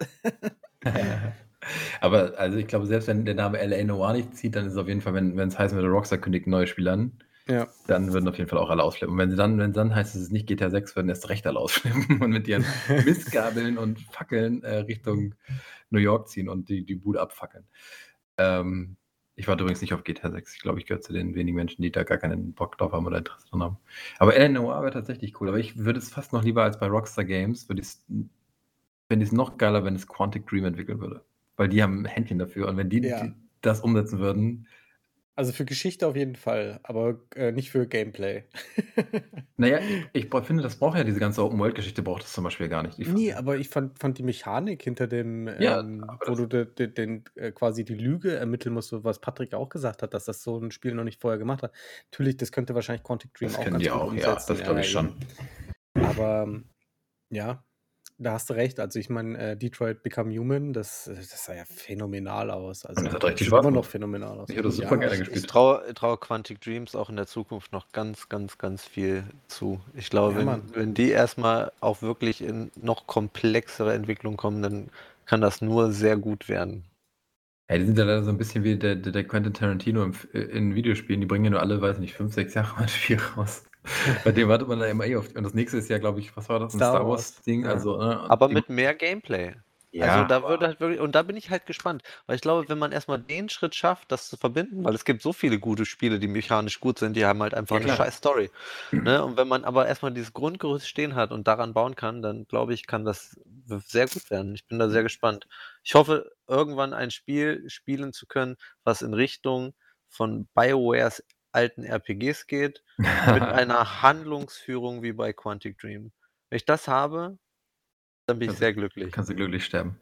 Ja. ja. ja ich bin auch großer Quantic Dream-Fan, obwohl es hat ja nichts mit Skill zu tun oder so. Es ist einfach ein schönen Film mit ein bisschen Klicken gucken. Ja, aber ich finde, die erzählen einfach gut. Also die sind ja, einfach, toll. Das Pacing voll, ist gut, also, die Geschichten sind auch gut erzählt. So. Und also, du hast jetzt nicht so, das ist ja immer so ein bisschen vorgeschobenes, äh, der Handlungsspielraum, ich weiß gar nicht. Aber andererseits finde ich es halt cool, dass du Charaktere ungewollt sterben lassen kannst, wenn du nicht aufpasst. Das ist schon, schon nicht schlecht so. Ja. Und, ähm, also ich finde halt schade in dem Sinne, dass sie an Star Wars arbeiten, weil es halt keine neue IP in dem Sinne ist. Ne? Ich finde ihre anderen Spiele so ähm, Heavy Rain, Beyond Two Souls und, und jetzt zuletzt halt, halt ne? Ja, oder Fahren, das waren halt alles eigene Spiele. So. Da, da hattest du halt keine Marke, die da drauf saß, sondern das waren halt wirklich originäre Spiele von denen ausgedacht. Mhm. Die konnten halt volle Freiheit. Und bei Star Wars ist halt immer noch Disney dahinter. Und die werden halt bei gewissen Dingen sagen, äh, nee, wollen wir so Kannst nicht. du jetzt nicht zu einer Lesbe werden lassen oder so? Ja, das ist genau sowas halt. Ne? Eine Nacktszene oder eine Sexszene, weiß ich nicht, ob wir das in einem Star Wars-Spiel von Quantic Dream zu sehen bekommen. Und ähm, klar, das muss nicht sein, aber so. Und die arbeiten dann nicht parallel in drei Spielen, wo man sagt, na gut, dann machen sie halt Star Wars und ein Jahr später kommt ein anderes Spiel, sondern dann dauert es halt wieder fünf Jahre, bis irgendwas von denen kommt. Ja, und wenn Star Wars natürlich auch einschlägt, dann sagt Disney, komm, mach doch bitte noch einen zweiten Teil. Und dann ist halt doof. Naja. Mal gucken. Aber ich habe prinzipiell auch äh, Bock drauf. Und, ähm, aber ja, L.A. Noir wäre super. Also in irgendeiner Form neuer Teil. Jetzt will ich aber noch wissen, worauf ihr Jungs gewartet habt, nachdem ich gesagt habe, Rockstar. Bully. Ja, was wohl, ja. Bully, hey, siehst du, siehst, da habe ich eben auch gar nicht dran gedacht. Ich habe jetzt an. Äh, Canis Canem Edit heißt es ja international. Ja, Edit, ja. Also Max Payne kommt da bei mir vor Bully, muss ich sagen. Äh, Max Payne oh, ich, hätt, ich habe noch auf meiner Max Liste, ich habe noch auf meiner Liste Manhunt. Und da schäme ich ja, mich ein bisschen für, Alex, weil das glaube, ist. Das kannst du vergessen. ja. guck, mal, guck, mal, guck mal im Darknet. nein, nein, will ich gar nicht. Aber Alter, ich fand, ich fand das, das, das, erste Spiel, das hat einfach, das war so, das hat so, ge, das war einfach abartig. Das, hast du damals als Kind gespielt, als man eine Pause ja, eben halt, gebraucht ne? hast, ne? Mal zu kurz zum Entspannen. Ich musste dann erstmal in Therapie. Ja. Also ich fand Männer 1, boah, ich habe ich hab, ich hab gerne gespielt. gespielt. Ich habe beide gespielt und Teil 2, da äh, hatte ich aber nicht offiziell und da gab es an irgendeiner Stelle so einen Game-Breaking-Bug, da ging es nicht weiter bei mir. Da ist irgendein, irgendein Event nicht getriggert, da ging es dann nicht weiter. Aber 2 war auch irgendwie schon sehr abstrus, also da sind sie so ein bisschen über die Ziellinie hinausgeschossen. Teil 1 war ja so ein bisschen kritischer auch, da ging es ja um mhm. die ganze Game-Show-Attitüde und so, ne? Dass man Leute. Genau, so, so Running Man-mäßig. Genau, und Teil 2 war da halt nicht mehr in diese Richtung, das war da schon sehr bizarr. War schon also. sehr Story-Fokus. Also ich muss auch sagen, dass ich 2 viel bunter fand. Ich fand den ersten Teil unglaublich bedrückend, unglaublich dunkel, unglaublich schwarz und irgendwie trist. Um, ähm, das hat so viel zu dem Setting gegeben. Das macht diese exzessive Gewalt, finde ich, noch mal schlimmer, wenn man die ganze Zeit nur so in schwarz-weiß guckt. Ich habe immer noch das Geräusch vor Augen. Du kannst die Leute da so auf verschiedene Sachen, Arten hinmeucheln, äh, meucheln mit verschiedenen Waffen auch. Und dann kannst du, je nachdem, wie lange du es schaffst, sozusagen den, den Button, den Knopf hinter ihnen gedrückt zu halten, kannst mhm. du dann ja mhm. verschiedene Intensitäten. Und ich kann mich immer noch daran erinnern, wenn du diese Plastiktüte den Kopf über Kopf gezogen hast und der dann halt erstickt ist, dieses saugende Geräusch wieder in dieser Plastiktüte gesaugt, ja. um Luft zu kriegen. Ich hatte das noch so krass im Ohr, obwohl ich das Spiel, weiß ich nicht, vor 20 Jahren gespielt habe. Oder vor 18, keine Ahnung. Aber das ist ja, ein Geräusch. Trauma, das nennt man Trauma. Nee, äh. ich schlafe deswegen nicht schlecht. Aber das Geräusch, wenn die dann dieser Plastiktüte saugen, um Luft zu kriegen und dann zu ersticken, das war schon krass so. Ja, ja, das Spiel ist auf jeden Fall heftig gewesen und ich habe es, wie gesagt, auch nur auf meiner Liste, weil ich habe da jetzt echt noch ein paar äh, Titel dazu gepackt. Das ist jetzt auch nicht das, das Vorwiegende, was ich gerne quasi. ich glaub, das ich hab's, das nee, wir hatten, ich mir. Wir hatten, nee, wir, hatten, wir hatten ja gerade wegen Rockstar und da hatte ich eben auch äh, Bully drauf, weil da, da hätte ich schon irgendwie Bock drauf, äh, das in einem interessanten, Grafik aufgewerteten äh, Setting mit neuen Abenteuern und so zu erleben. Und halt noch Manhunt, weil mir das dann irgendwie noch so mit eingefallen ist. Nicht das Tischtennisspiel von denen, von Rockstar? Tischtennis? Die haben ein Tischtennis. Ja. ja, das, das, das ist sogar relativ, relativ bekannt. Spielen viele Leute, glaube ich. Das war auch echt gut damals, ja, aber das, wird, das sind also Titel, die da, da gibt es niemals eine Fortsetzung in einer Form von. Also das, ja, die will ich auch. Ja, ja wir, wir, also ich einige mich auf L.A. Noir, Max Payne und dein Bully. Bin ich dabei. Max Payne wäre krass, Max Payne. Vielleicht, also das ist ja auch ein geiler, Titel, ein geiler Titel, aber das ist hier, glaube ich, Gesetz, dass da was kommen wird, aber da freue ich mich tatsächlich auch auf die Fortsetzung. Ähm, die, also der sich nicht so skeptisch gegenüber wie, weiß ich nicht, jetzt einem, weiß ich nicht, mal gucken, Monkey Island, aber äh, Alan Wake 2. Ah, die macht, ja. macht doch einfach gute Spiele. Also das, das kann man, kann man nicht sagen. Nach Control haben sie es wieder gezeigt, abgeliefert. Ja. Ähm, das Spiel davor war ja auch erfolgreich, aber nicht ganz so erfolgreich, ne? Ja, genau, Quantum Break. Aber das war ja auch eigentlich von der Prämisse ganz geil. Und ähm, Alan Wake ist halt Alan Wake, ne? Also ich meine, da kann man halt auch mit viel arbeiten. Ähm, und das ist, glaube ich, halt auch, ja, genau, es hat einfach ein geiles Setting, ne? So. Aber ich vermisse so ein bisschen Max Payne. Also ich würde mir da auch wirklich so ein richtiges Revival vorstellen. Und von mir aus muss es auch keine Fortsetzung sein. Mir würde es auch schon reichen, wenn man sagt, ey, wir machen jetzt Max Payne 1 und 2 richtig modern. Machen wir doch. Also es kommt doch Ja, ab, ja, das ist, ist, es ist gemunkelt und es wird entwickelt, aber da bleibt halt erstmal abzuwarten, wie das umgesetzt wird und was bei rumkommt. Ja. So, also es, es muss halt schon, ich, ich, ich spiele auch die Max Payne-Spiele heute noch gerne und ich muss sagen, dass ich da alles auch sehr stimmig finde. Und das ist auch sehr gut gealtert, muss man sagen. Trotz alledem. Mhm, finde ich fair. Obwohl es ein bisschen kacke aussieht, macht es immer noch voll viel Spaß. Ja. Ist halt die Frage, ob man das wirklich ein richtiges Remake machen muss oder ob man das halt auch hätte einfach remastern können, vernünftig mit Lightning und so. Aber oh, ich nehme lieber, ich nehme lieber ein Reboot vielleicht. In der äh, Unreal Engine 5? Ja, genau. Not gonna happen. Vor allem in 60 Frames wäre schon geil. Ich habe hab noch etwas, was ich reinschmeißen will, aber ihr seid ja Consoleros, obwohl ähm, ähm, Aleko ja auch ab und zu mal am PC sitzt. Ähm, ja, häufiger. Und auch. jetzt aber etwas, was wir wahrscheinlich alle am PC gespielt haben. Ähm, die Wasch Wa Wahrscheinlichkeit Wahrscheinlichkeit ist sehr gering, dass es da 'ne Fortsetzung gibt. Ähm, aber ich würde es mir wünschen, und zwar von von Black and White von Lionhead. Ähm, Ja, ich ich mochte Black and Gott? White einfach immer ne, voll ach ja, gerne. das ja, ach, das ist so 'ne Gott-Simulation, Ja, ne? Genau. Ja, ich gestorben. erinnere Und mich. es gibt so viele cool. Ableger, die auch irgendwie spirituell in die Richtung gehen. Mhm, stimmt, Ähm, ja. aber es hatte alles nicht den Charme irgendwie. So und, ähm, Aber war find Black and finde war das noch Peter Molyneux oder war der da schon ich weiß gar nicht mehr. Aber Ne, das ja. war noch Peter Molyneux, ja, der 1. und der 2. Teil, mehr sind ja nie rausgekommen. Und die sind dann auch schon jetzt 20 Jahre alt, also das wäre halt auch 'ne Überlegung. Obwohl man auch gucken müsste, wo sind diese Rechte überhaupt, ne? Also, ist ja so 'n bisschen auch wie bei Dungeons Keeper, wo sind diese Rechte? Wo wo ist Bull Bullfrog und Lionhead? Äh, Dungeon Keeper ist bei Electronic Arts, also es liegt die Vermutung nahe, dass auch, ähm, Black and White bei and EA White bei EA liegen. Ja, das ist ja kein gutes Zeichen. und dann auch auf jeden Fall für immer beerdigt wahrscheinlich. Aha. Solange man kein Mobile Game draus machen kann. Aber ey, Lionhead, wo du's grade sagst, ey, Fable. Da da wartet man doch auch auf 'nen was, 4. Teil oder so? Ja, nachdem na, es wurde ja irgendwas gecancelt, ne? Das war dieser dieser Multiplayer-Ableger, ne? Weiß gar nicht Wo mehr. und dann kam ja Anniversary und das ist aber auch immer 'ne gute Beobachtung, finde ich, wenn alte Spiele noch mal remastered werden, dass dann oft, ähm, 'ne Fortsetzung in Entwicklung ist. Also, das habe ich, Ja, äh, oft ja, so beobachtet. Also, dann ja. vielleicht gute Chancen für L.A. Noire, man weiß es nicht. Aber wo hast du denn bei L.A. Noire grade irgend 'ne äh, Neuauflage gesehen? Mit Außer auf auf der Switch und die VR den Ja. VR-Titel, na ja, f man kann ja träumen, ne? Also, sie sie erinnern sie sie erinnern sich auf jeden Fall noch, dass sie die Rechte zu diesem Spiel besitzen. Ja, da haben sie haben sie „Ach, da gibt's ja noch die Switch, da können wir noch 'n bisschen Geld rausziehen.“ Das war das Einzige, was ihnen dazu eingefallen ist. Es nicht druckt Geld, es druckt Geld. Gibt's dieses Studio Bond hießen die doch, glaube ich, das gemacht haben. Gibt's das überhaupt noch, das Studio? Das waren doch diese Australier, die L.A. Noire gemacht haben. Ich glaube, das war das 1. und einzige Spiel von denen oder so. Äh, sind die nicht in Rockstar aufgegangen? Ja, möglich. Das war doch dann Rockstar Sydney oder so was. Ja, aber so wie das da halt auch braucht man ja auch nicht die Originalköpfe. Also, ich glaube, da wenn man da was Neues schafft, was größer ist und, ähm, in die in die gleiche Idee geht, aber eben moderner umgesetzt, dann kann man das halt auch von Grund auf aufbauen. Ah, ist aber immer vorteilhaft, wenn da noch die Alten mit bei sind. Zumindest, dass sie weißt du, dass sie dann die die Nostalgie mittragen und die Leute, die eben nur auf der Nostalgiewelle reiten, dass Ja. sie die halt auch mitnehmen und nicht enttäuschen. Soll ich Du noch eins so soll so soll bisschen ich mal noch eins in die. Runde schmeißen? Mhm. Auch jetzt wegen der Übernahme von Square Enix und auch wegen, ähm weiß nicht, ob es Eidos war oder ob es Crystal Dynamics ist oder wo die Rechte liegen, aber Thief, die ersten beiden Teile, da gab's ja Thief. schon mal da gab's ja schon mal 'n Revival 2013. Was Ach, da so übelst übelst gefloppt ist. Mhm. Ja, richtig. Aber das war 'ne coole Serie eigentlich. Die hat Spaß gemacht so. Ähm, ich Aber fand's ich fand's halt auch geil, als es noch damals in diese das waren ja auch so 'ne Zeit, wo wo mit so, ähm mit Thief, äh, mit mit Deus Ex und so auch so diese diese ich weiß gar nicht, wie ich's nennen soll, so diese diese Sims irgendwie geschaffen wurden, diese Simulator-RPGs. Ja. Ähm, ja, ich finde ich finde das Format ganz cool. Also, das ist ja auch das, was, ähm was jetzt zum Beispiel mit dem Prey gemacht wurde von Prey ist 'n Arkane super Studios, Beispiel ne? dafür, für 'ne gute Neuinterpretation, ja, voll gut. Genau. Ähm, und ich glaube, dass man das halt auch sehr modern machen kann, ne? Das ist ja im Grunde genommen erinnert mich das immer so 'n bisschen an BioShock, nur noch offener und ich kann alles hochheben. So so so so meinst würde ich du? sagen.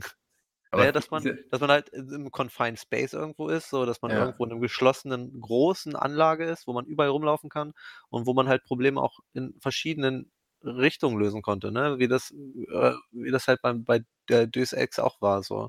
Und das das finde ich eigentlich ganz cool, weil, ähm, mir das auch so 'n bisschen na ja, so Sachen ich kann Dinge ausprobieren. Man kann ganz viel ganz viel verschiedene. Mechaniken, äh, finden, um um Dinge zu lösen und das finde ich halt einfach cool.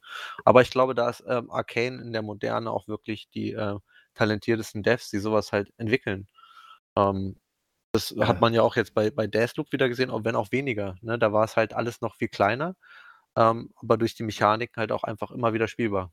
Das stimmt. Ja, das stimmt. Aber Thief ist 'n gutes Beispiel, aber Thief ist halt aufgegangen in so Titel wie BioShock oder halt auch zuletzt Dishonored, ne? Das sind ja im Grunde so 'n bisschen geistige Nachfolger davon. Die haben ja so 'n ähnlichen ähnlichen ähnliche DNA irgendwie, spielen sich auch ähnlich. Also, da ist natürlich noch so 'n bisschen dieses ganze Übernatürliche mit drin, aber so reines Thief, so rein dieses Schleichspiel, wo du na ja, wobei im Mittelalter, das war schon irgendwie geil, das hat schon Spaß gemacht, das stimmt. Das war halt so Mittelalter-Steampunk irgendwie Mischung Ja, so. genau, Das fand ich ja, ganz ja. cool.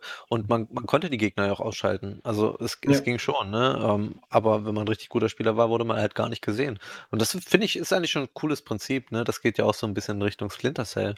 Ähm, Einfach Ja, in in der Dunkelheit so zu verschwinden so. Und was was da ja natürlich kommt, und da bin ich auch sehr gespannt drauf, wie das umgesetzt wird, ähm, ist Gollum. Ne, das wird ja wahrscheinlich in ja. 'ne ähnliche Richtung gehen. Wie kommt denn das noch mal? Das ist auch Stimmt, da so, ich kommt ja, echt. Das gibt's ja auch noch. Aber das das ist so etwas, wo ich sagen das müsste in so 'nem Geist funktionieren, das Spiel. Dann wär's gut, ne? Dann würde das für die Prämisse passen. Ähm, und da bin ich halt auch gespannt, wie das umgesetzt wird. Also ich finde halt, wenn man bei solchen Spielen entdeckt wird, dann ist es halt eigentlich schon fast vorbei. Mhm. Ne, und, äh, wenn das nicht so ist, dann, ähm, geht das ganz schnell mit der Schemotion in meinem Kopf nach dem 10. Mal, wie bei Outlast, äh, dann gesehen werden, ist dann halt irgendwann nur noch Zeitarbeit. Und ich weiß, wie ich wieder wegkomme. Ja, ja. Aber fällt mir ein, also aber ist auf jeden Fall 'ne Marke, die auch tief begraben liegt, ne? Ich glaube, nach dem Crash 2013 war das 2013? Ich weiß es gar nicht genau. Ja. Ähm war war ja dann auf einmal irgendwie ver vergessen. So, Deus Ex ist ja auch, ähm, bei Crystal Dynamics, oder? Bin ich lüge ich jetzt? Ne, die Neuauflage ist doch Äh, ne, von denen geschaffen, Montreal. oder? Square Enix Montreal ist das doch, glaube ich. Okay. Und die Ähm sind auch mit die sind jetzt auch an den an diese Dings Group mitgegangen. Ähm, also die die haben auch kurz nach der Übernahme gesagt, dass da 'n neues Deus Ex entwickelt wird. Embracer Group, Embracer? Group, genau. Und, äh, das Stu Studio THQ auf gut Deutsch, ne? Ja. Die haben kurz danach gesagt, äh, dass 'n neues, ähm, Deus Ex kommen soll. Also sozusagen Teil 3 dann von dieser neuen neuen Richtung. Weil die haben zum Beispiel diesen Sprung ja auch gut geschafft, ne? Es gab ja Teil 1 und 2 irgendwie um die Zwei Jahrtausendwende und dann gab's lange Zeit nichts und dann kam mit es, Mankind Divided? Ne. Mankind Divided, doch. War das 1. Teil von den neuen? Aber die haben halt auch diese Neuinterpretation gut geschafft, finde ich. Also das war damals in die Zeit gut übertragen irgendwie, hat immer noch den alten Spirit gehabt, aber viele neue Komfortfunktionen und hat Spaß gemacht damals, fand ich echt gut. Aber BioShock hätte auch 'ne Neuauflage verdient, also neu 'ne Fortsetzung. Da mochte ich Ne, 1 der 1. Teil jetzt das habe ich nach Alex, das hat mich nämlich interessiert. Ich muss nämlich sagen, ich fand die Deus Ex Spiele, die Neuauflage, auch verdammt gut. Und, äh, Ja, der genau. 1. Teil war, äh, äh, Human Revolution. Genau, Und, ähm, ja. bei Mankind Divided, das habe ich nämlich auch noch gespielt, das ist nämlich 5 Jahre später rausgekommen, 2016, noch gar nicht so lange her. Doch, doch Ähm 5 Jahre später Ja, dann? da war Ja. relativ lange Pause. Ich glaube Ja, Da krass. da war ich aber sehr traurig, weil das hat sich zum Schluss auch einfach nicht fertig angefühlt. Und das haben viele auch gesagt. Also, Ja, das genau. wurde halt irgendwo gescrapped. Und das ist sehr traurig, weil ich glaube, hätte man das weiterentwickelt mit Zeit und auch vielleicht Budget noch 'n bisschen. Mehr Zeit. Ne, noch mehr Zeit. Ja, tut mir leid, aber manchmal reicht's halt nicht, ne? Und ich weiß, das ist schon 'ne verdammt lange Zeit und da muss auch Geld mit verdient werden, aber es ist halt schade drum, weil es hätte 'n richtig, richtig gutes Spiel werden können. Das erinnert mich so 'n bisschen an an Phantom Pain, so, Mhm. wo ich dann halt denke das ist wie so, wenn ich irgendwas lese, so 'n Manga lese und ich weiß schon am Anfang, wenn ich anfange, den zu lesen, der ist schon seit 5 Jahren im Hiatus, dann lese ich den nicht, ne, weil ich will mich doch nicht selber quälen. So, wenn es dann kein Ende gibt. Das ist doch ist doch Folter. Ja, das stimmt. Aber ja, du hast recht, die Human Revolution war damals ziemlich gut, aber ich glaube, das war halt vor allem so 'n Kritikerliebling. Ich glaube, das wurde sich hat sich nicht so stark verkauft. Dann war halt erst mal so überhaupt unklar, ob's 'ne Fortsetzung gibt. Und dann kam halt dieses Mankind Divided und das war halt auch so, hm? Und deshalb war ich auch umso mehr überrascht, dass jetzt noch 'n neuer Teil angekündigt wird. Ich habe gedacht: „Okay, die Serie ist halt einfach tot. So, es gibt keins mehr.“ Aber ich freue mich natürlich über den neuen Teil, weil ich beide Teile gerne gespielt habe. Ich kenne von den ursprünglichen, ähm, Deus Ex auch nur den 1. Den 2. glaube ich gar nicht. Ähm genau. Aber irgendwas wollte ich grad noch sagen. Irgend 'ne Spieleserie ist mir grad noch eingefallen, auf die ich auch Bock hätte. Aber jetzt weiß ich Ich werfe auch mal jetzt eine rein einfach. Werfen Sie. Weil Patrick ist die ganze Zeit am Werfen, ne? Ja, ich habe aber Will ich nicht ja mehr, auch mein Kopf ist fast leer. den den Wrestling-Move machen. Aus'm Ring, in in den Ring rein werfe ich euch Kanan Lynch. Da habe ich echt Bock Boah, drauf. so gut, Ich fand das so cool, Mann. Ich wusste, dass diese Reaktion kommt, Das war weil das ja nicht richtig so stark, ey. Das hat also, ich fand beide Teile richtig stark. Waren ja in Deutschland zensiert, glaube ich, ne, oder indiziert sogar. Ja, weiß ich gar nicht. Also, ich habe auf jeden Fall beide Spiele äh, beide Teile gespielt und ich fand die großartig. Ich fand die äh, das mit dieser Kameraführung, wow, Ja, das hat richtig Bock ja. gemacht. Das erinnert mich auch, also jetzt, wo du's sagst, wo wir vorhin ja den die äh, die Szenografie von God of War gelobt haben. Ich finde, Kanan Lynch war auch und das ist etwas, was ich selten habe in so Spielen in der Generation, ist ja auch schon 'n paar Tage alt, 'ne sehr hohe Emotionalität, einfach sehr cineastisch erzählt, sehr viele Mhm, Momente, die voll. einem im Kopf bleiben, so, die halt Also, einfach so aber persönlich richtig. und dreckig sind. Und Ja. das ist wirklich auch mega geile Reihe, wo du recht hast. Warum warum gibt's das nicht mehr? Ja, weil die, ich glaube, der zweite Teil, der ist relativ schlecht angekommen Ja, und Der war wurde nicht in mehr der, gut. in, in der Luft zerrissen. Und dann, ich, ich weiß gar nicht, wer das gemacht hat, wenn ich ehrlich bin. War das auch Square Enix? Äh, die haben es zumindest oder? gepublished, meine ich doch. Ich glaube, die, haben die, waren die Publisher damals. Ja, aber die sind ja dann immer, bei denen ist ja generell, du kannst dich da 100 Milliarden Mal verkaufen und es ist für die ein schlechter Erfolg, so. Ich weiß nicht, wie die das nennen, aber das ist unter den Erwartungen geblieben. Ja. Hat so ein bisschen EA-Style. Oh nee, von Und- IO Interactive, von Eidos. Eidos, aber gehört Vielleicht wurde das vielleicht auch verkauft. Ja, dann hoffentlich, ey. Dann, dann, dann, dann setze ich jetzt alles in THQ oder die Embracer Group, dass sie das embracen und produzieren, ne? Aber IO Interactive macht mittlerweile nur noch Hitman. Also die haben noch, glaube ich, oder irgendeine neue IP jetzt ange Ach, die machen dieses neue äh, mir, ähm, äh, Indiana Jones, würde ich sagen, James Bond-Spiel, IO Interactive. Aber ich glaube, neues Kane Lynch. Da ist ja auch seit Jahren der Film in der Entwicklung, angeblich mit Jamie Foxx als, als, äh, als einer von den beiden Protagonisten, warum auch immer. Aber der Film, der wird ja, kommt ja auch nicht mehr zustande. Und ich glaube, diese, der, diese zwei Teile schwierig. Der erste ist, glaube ich, Kane Lynch Dead Man, und der zweite ist irgendwie mit Dogs. Weiß ich gar nicht. Ja, genau. Irgendwas mit Dogs. Ich habe beide Teile hier und ich fand sie großartig. ich fand sie auch also, beide gut. Aber Ich habe das, das, ich fand, ah, auch, auch das ist so geil, dass die Kamera, das ist ja wie eine Kamera, das ist so, als hätten die da so, so ein. Doku-Team von Ja, oder so. Netflix dabei oder so, weißt du? Das, bisschen wie beim Mann, Mann beißt Hund. ja, genau, und dann, dann selbst wenn, wenn der, der rennt ja da teilweise nackt rum und dann ist das da alles verpixelt halt, ne? ja. Ich fand das so großartig einfach. Oder wenn du dann ähm, stirbst, dass dann die Kamera aus und zur Seite klatscht und du dann, ach, ich, Hammer. Also mir hat das richtig, richtig viel Spaß gemacht. Das waren, das war, also so, so stelle ich mir eine Line Koks im Film vor, sozusagen. Weißt du, was ich meine? Ich fand halt auch die Prämisse vom, von, von dieser Couch Coop Experience einfach mega Ja, geil. das war auch stark, cool. ja. Äh, das hat mir auch, also das, die schwächeren Spiele, aber das gab es damals ja auch öfter, ne? Also ich weiß nicht, ob ihr euch an das Spiel äh, Army of Two zum Beispiel erinnert. Ja, das, Ja, Alex, das halt- haben wir sogar zusammen Es ist halt, es ist halt Ja, auch einfach mega halt- geil, so wie bei Gears of War, zu zweit mit einem Splitscreen äh, und dann auch noch in der Story verwoben zu zocken. So, das, das war zu der Zeit, glaube ich, auch sehr ambitioniert und heute wird es halt nicht mehr gemacht, weil man denkt, man braucht mehr. Und das finde ich so traurig. Da hat mich hier ähm, der neue äh, Hellblade-Trailer so ein bisschen erinnert, weil der ist ja auch sehr geradeaus. Ähm, wir hatten ja schon mal drüber gesprochen, auch so diese Kameraführung, die dann so Mhm. zwischen Spiel und auch irgendwie zwischen Film schwebt. Ähm, ich, ich glaube, manchmal ist, ist eine Erfahrung, die man durchspielt, die geil ist, besser als tausend Möglichkeiten in so einer Open World oder auch irgendwie in mehrere Handlungen aufzuteilen, sondern einfach sagen, ich habe hier eine richtig geile Story und die setzen wir jetzt richtig geil um. Das verm vermisse ich so ein bisschen.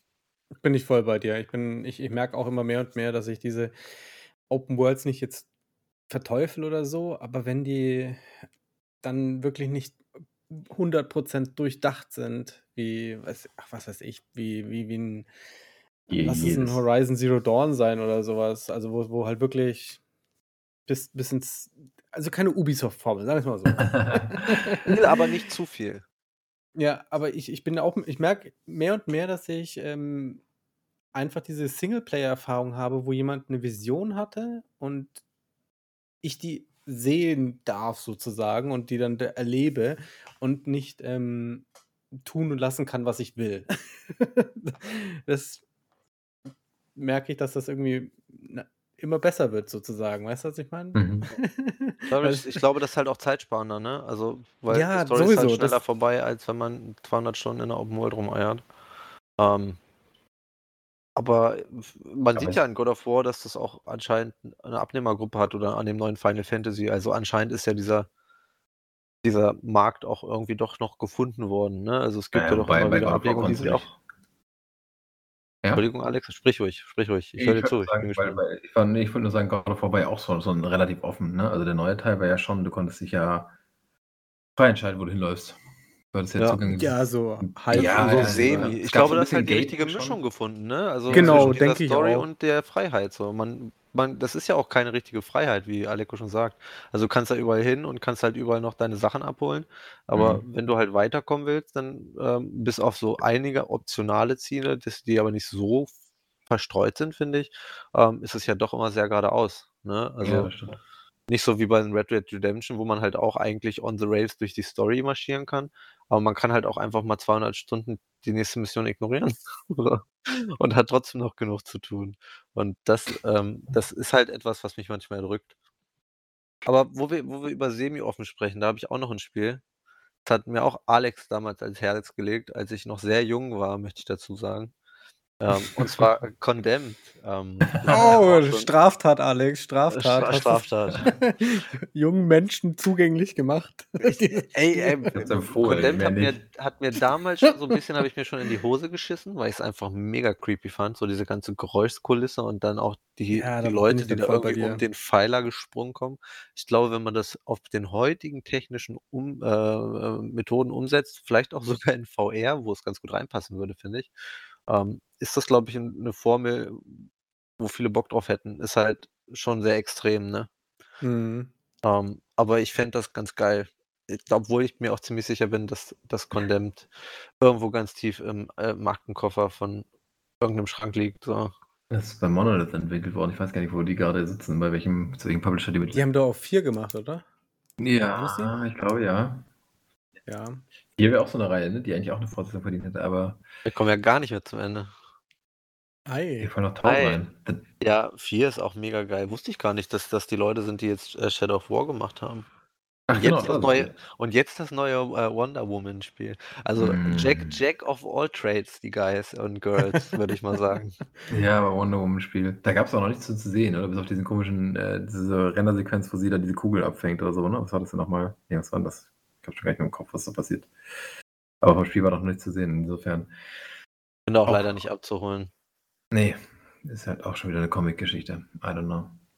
Nee, aber so wie ein neues 4, ein neues Condemned oder auch ein neues The Darkness, was eigentlich auch eine neue Auflage verdient hätte. Oh ja, das habe ich auch noch auf meiner Liste stehen, The Darkness. Alter. Das sind Condemned und The Darkness. Das sind so zwei Spiele, die ich beim Kumpel immer nur spielen konnte, weil der eine Xbox hatte, die gecrackt war, war und der sich deswegen den Kram aus dem Internet ungeschnitten runterladen konnte. Und das war, ey, wir saßen da, ich weiß nicht, wie viel Zeit wir da verbracht haben.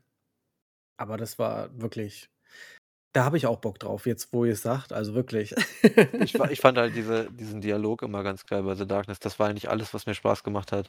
Dieses Over-the-Top durchdrehen und dann auch noch irgendwie diese Dunkelheit, die mit dir spricht die ganze Zeit. Ne? Das war ja so narrated irgendwie. Und ja. das fand ich, fand ich immer ganz cool. Da erinnert mich heute zum Beispiel, was man ganz geil umziehen könnte als zu einem The Darkness-Spiel, wäre sowas wie Bulletstorm halt, ne? Dass man halt einfach ja. richtig crank Combos machen kann, aber dann in so einem dunklen, düsteren verzweifelten Setting wie bei The Darkness. So. Ja, ich bin übrigens auch, ich muss, ich muss, Alex muss dich noch einmal unterbrechen, tut mir leid. Ich bin enttäuscht, dass noch keiner Silent Hill gesagt hat. Ich, ich habe es auf der Liste, wenn ich ehrlich bin. Ich habe auch noch ein paar andere, ich habe auch noch A Siren auf der Liste, so horrormäßig, falls das euch was sagt. Ja, aber nach der ganzen Kontroverse mit Silent Hill und äh, der PT-Demo. Ja, aber es ist halt Konami, ne? Ach. Da kannst du, das wird, da wird vielleicht noch eine Pachinko-Maschine kommen, das war's. Ich möchte auch Silent Hills erstmal, also wenn es nicht, wenn es nicht äh, Hideo Kojima macht. Und es dann einfach Hill Silent nennt. Hill Silent. ja. Highland, Highland Hill. Muted Mountain. Highland Hill, genau. Dann nennt es einfach Muted Mountain, so gut ist. Ja, Highland Hill. Highland Hill finde ich auch super. Ja, ich auch. Aber ich habe es tatsächlich auf meiner Liste stehen. Ja, ist verrückt, dass wir so viel auf unserer Liste stehen haben. Ich habe da auch noch einiges drauf. Bei mir steht noch Gothic drauf. Gott, Gothic, ey. Ja, nach Gothic 3 und dann kam ja irgendwie diese ganze Risen-Reihe und jetzt genau. Elex, ne? Elex, ja. Ähm, ey, ich, ich, fand, ich fand Gothic halt so vom Setting voll geil. Und auch da muss ich sagen, da weiß ich nicht, ob ich dann halt eine, äh, äh das nächste Spiel haben wir, Gothic 4 gab es ja, glaube ich, auch. Das war ja auch ein Reihenfall. Ähm, das war ja auch dann fremdentwickelt, glaube ich, nicht mehr bei P äh, Piranha Bytes. Ich bin mir nicht so sicher. Ähm, aber da würde ich mir halt auch, glaube ich, eher eine Neuauflage vom ersten Teil wünschen. Und dann auch vielleicht ein bisschen neu erfunden.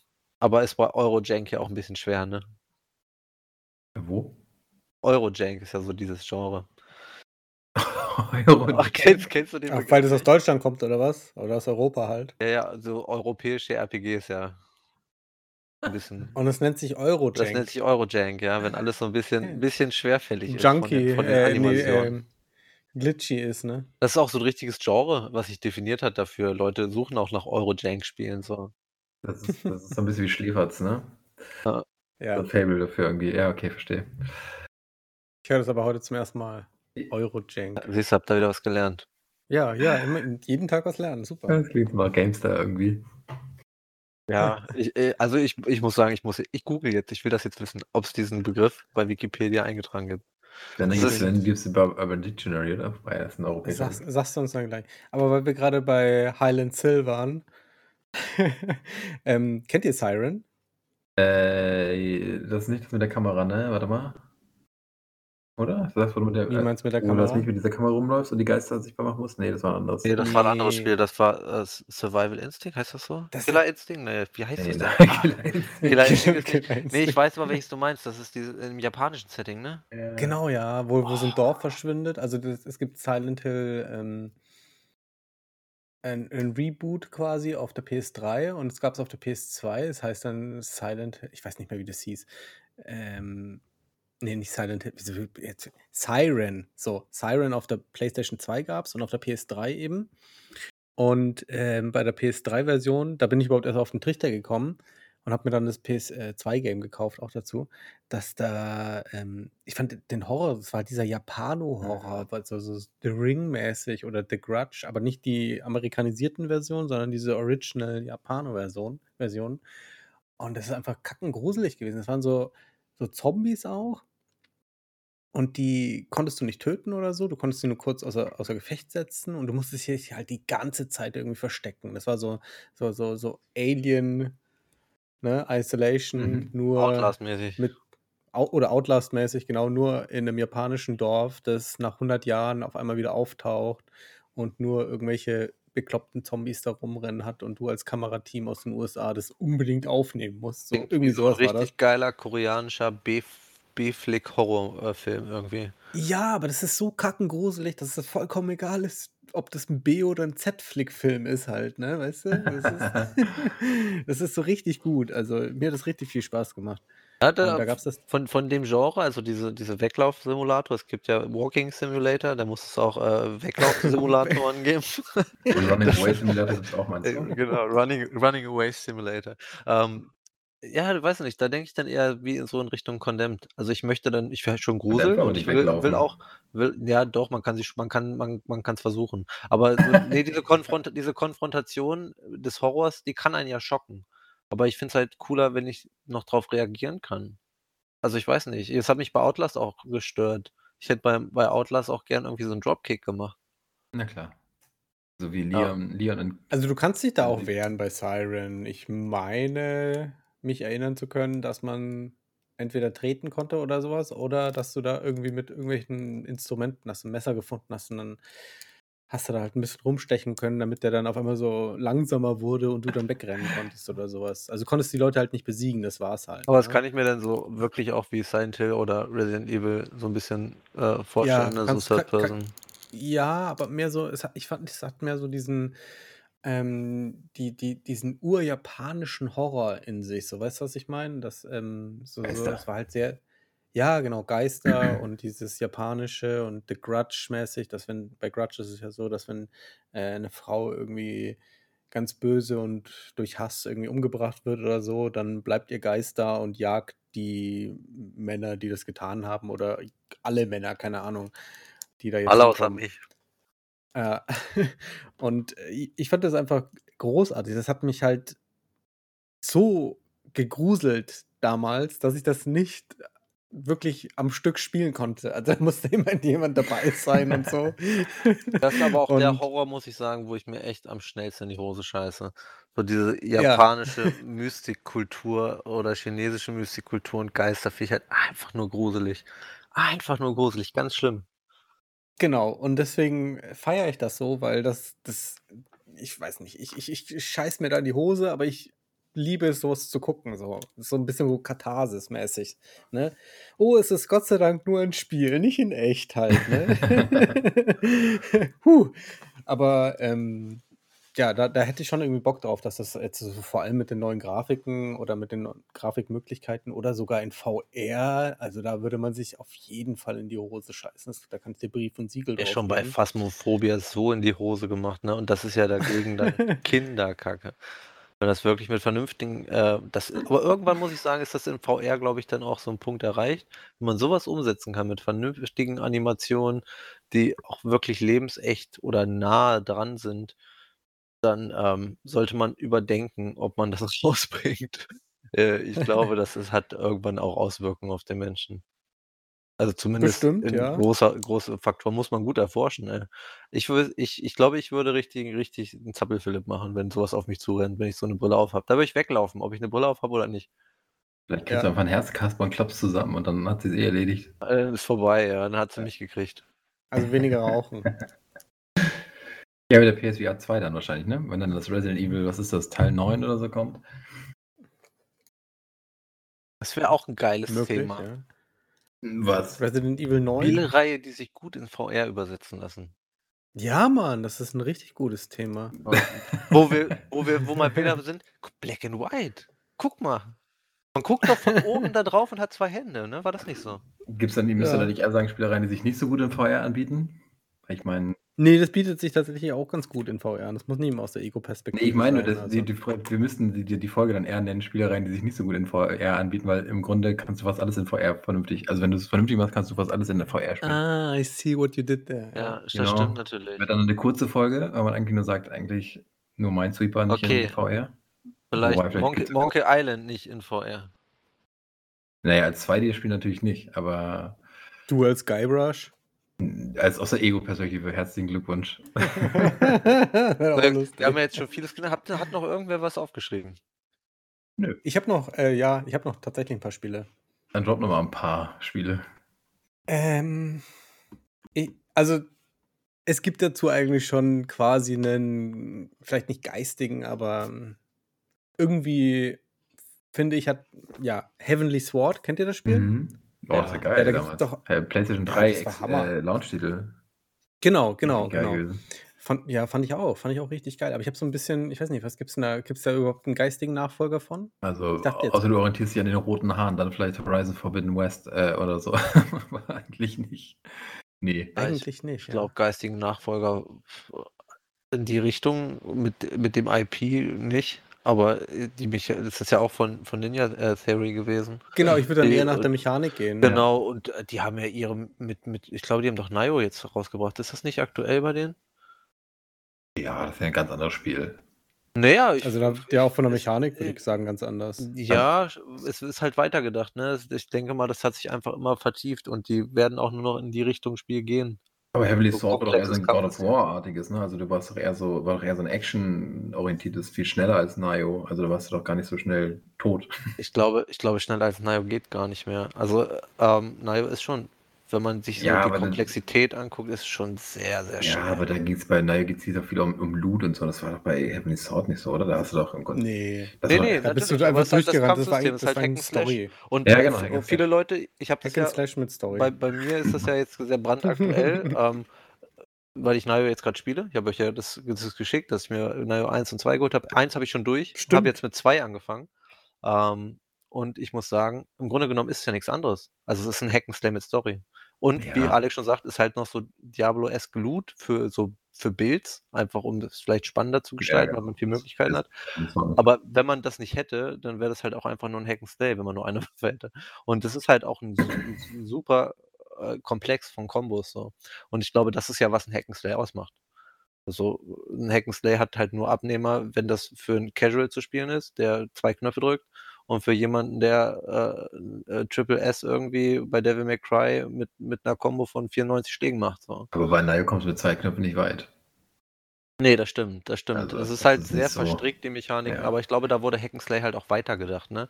Wie kann man das noch Also, ich komplexer machen? Ja, aber Nioh ist ja verwa verheiratet ja da verheiraten die das ja auch so 'n bisschen mit mit so 'ner Souls-Richtung und so. Und Heavenly Sword ist ja eher so 'n klassisch also, eher so so 'n so 'n geistiges Kind von 'nem God of War, finde ich. Aber das Einzige, woran ich mich noch an dem Spiel erinnere, ist, dass du so so konntest, glaube ich, so Pfeile schießen oder 'n Schild werfen und dann ist die Kamera hinter diesem Pfeil und dann konntest du das mit diesem Gyrosensor noch so steuern. Dann konntest du den Pfeil Mhm. so lenken. Das war Aber geil. ich fand ich muss auch ganz ehrlich sagen, mir hat das das ganze Setting und so gefallen. geil. Deswegen hat hatte ich da vorhin auch, ähm, so 'n bisschen mit geistigen Nachfolger da habe ich irgendwie so 'n bisschen an, ähm, äh, Hellblade denken müssen. Ah. Keine Ahnung wieso, Ja. aber das kam mir so 'n bisschen so, ah, vom S vielleicht nicht, nicht, nicht unbedingt vom Setting, aber so vom Gefühl her hatte ich das. Ne? Aber da sind viele IPs, die verschwunden sind. Ne? Also bei God of War waren wir schon mal, das wurde ja neu aufgelegt, irgendwie total gemixt.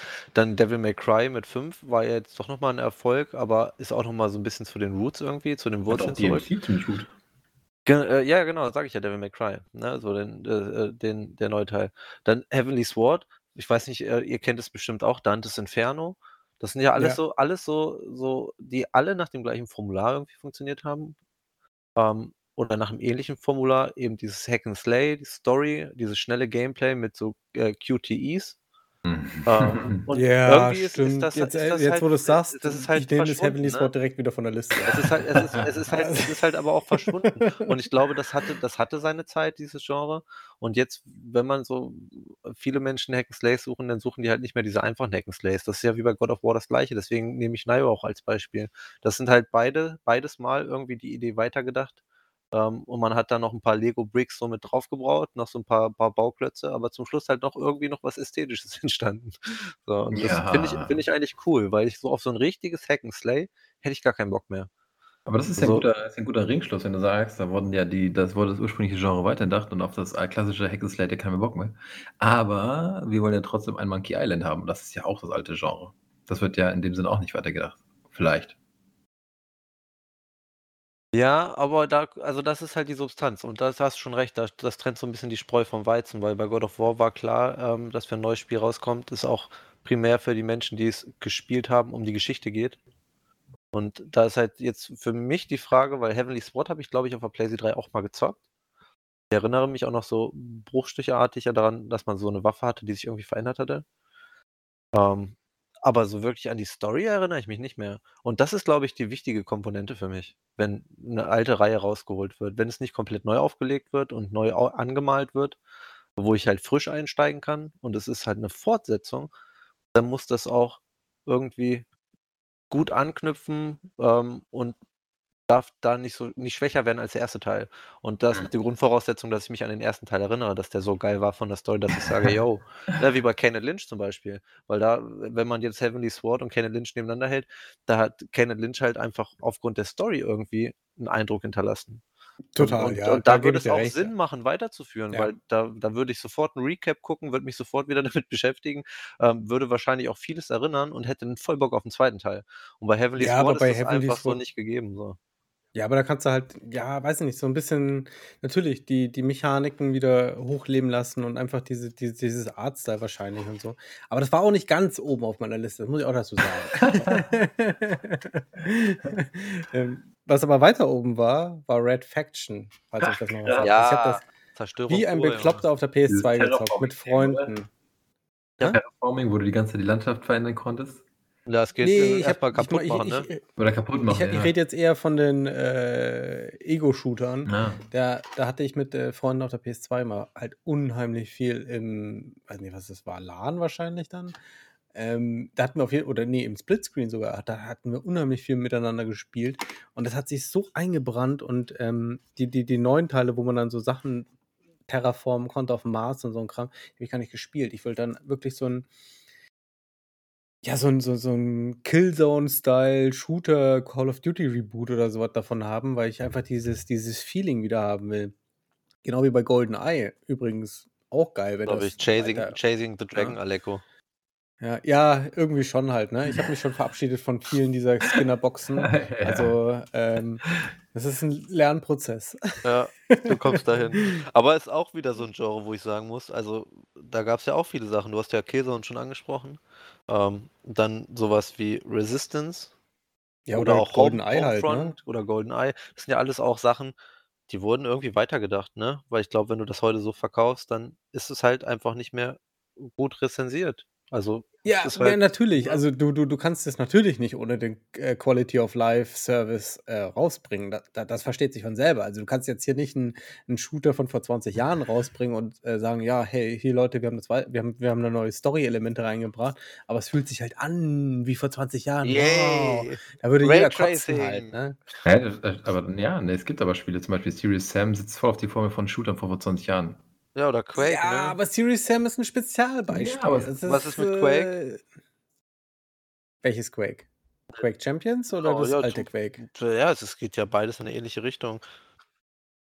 Also, ich finde halt so Arena-Shooter an dem Genre hat sich nicht so viel getan. Das ist ja wie bei Halo auch, Das stimmt, ja. ne? Oder wie Alex schon gesagt hat, ne? Oder wenn man Unreal Tournament nimmt, ich denke, wenn man das neu auflegt, würde man's auch verkaufen.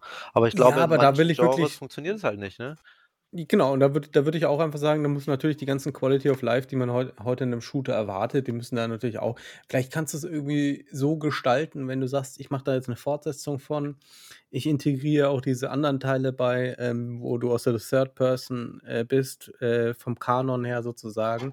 Und diesen Teil, den wir jetzt rausbringen, das ist 'n, ähm, First-Person-Shooter und das ist 'n Hardcore-Shooter wie Hell Let Loose oder irgendwie so was.“ Und vielleicht könnte ich mich damit auch anfreunden, wenn's gut gemacht ist. Vielleicht hat es dann solche krassen Gruseln-Vibes wie Alien oder was weiß ich halt, ne? Ja. Aber das Die Wahrscheinlichkeit geht halt auch einfach gegen 0,000.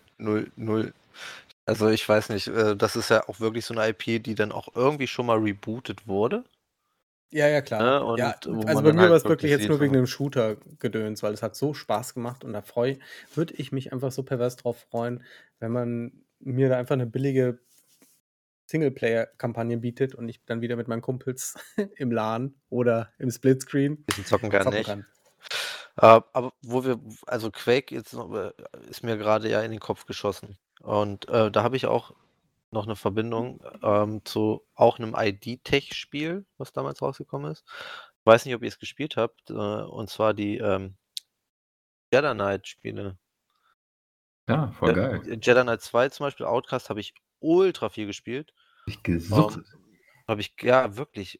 Also, da gab's auch so 'ne so 'ne ganz seltsame kompetitive Szene irgendwie, Multiplayer-Szene mit Clans und so. Und das war so Ja. bisschen das habe ich habe ich hart gefeiert. Da hatte ich richtig Bock drauf. Da war ich ja auch Gott, wie alt war ich da? 13, 14, ne? Da zockt man halt. Äh, und da bin ich dann wirklich viele Stunden hängen geblieben, muss ich sagen.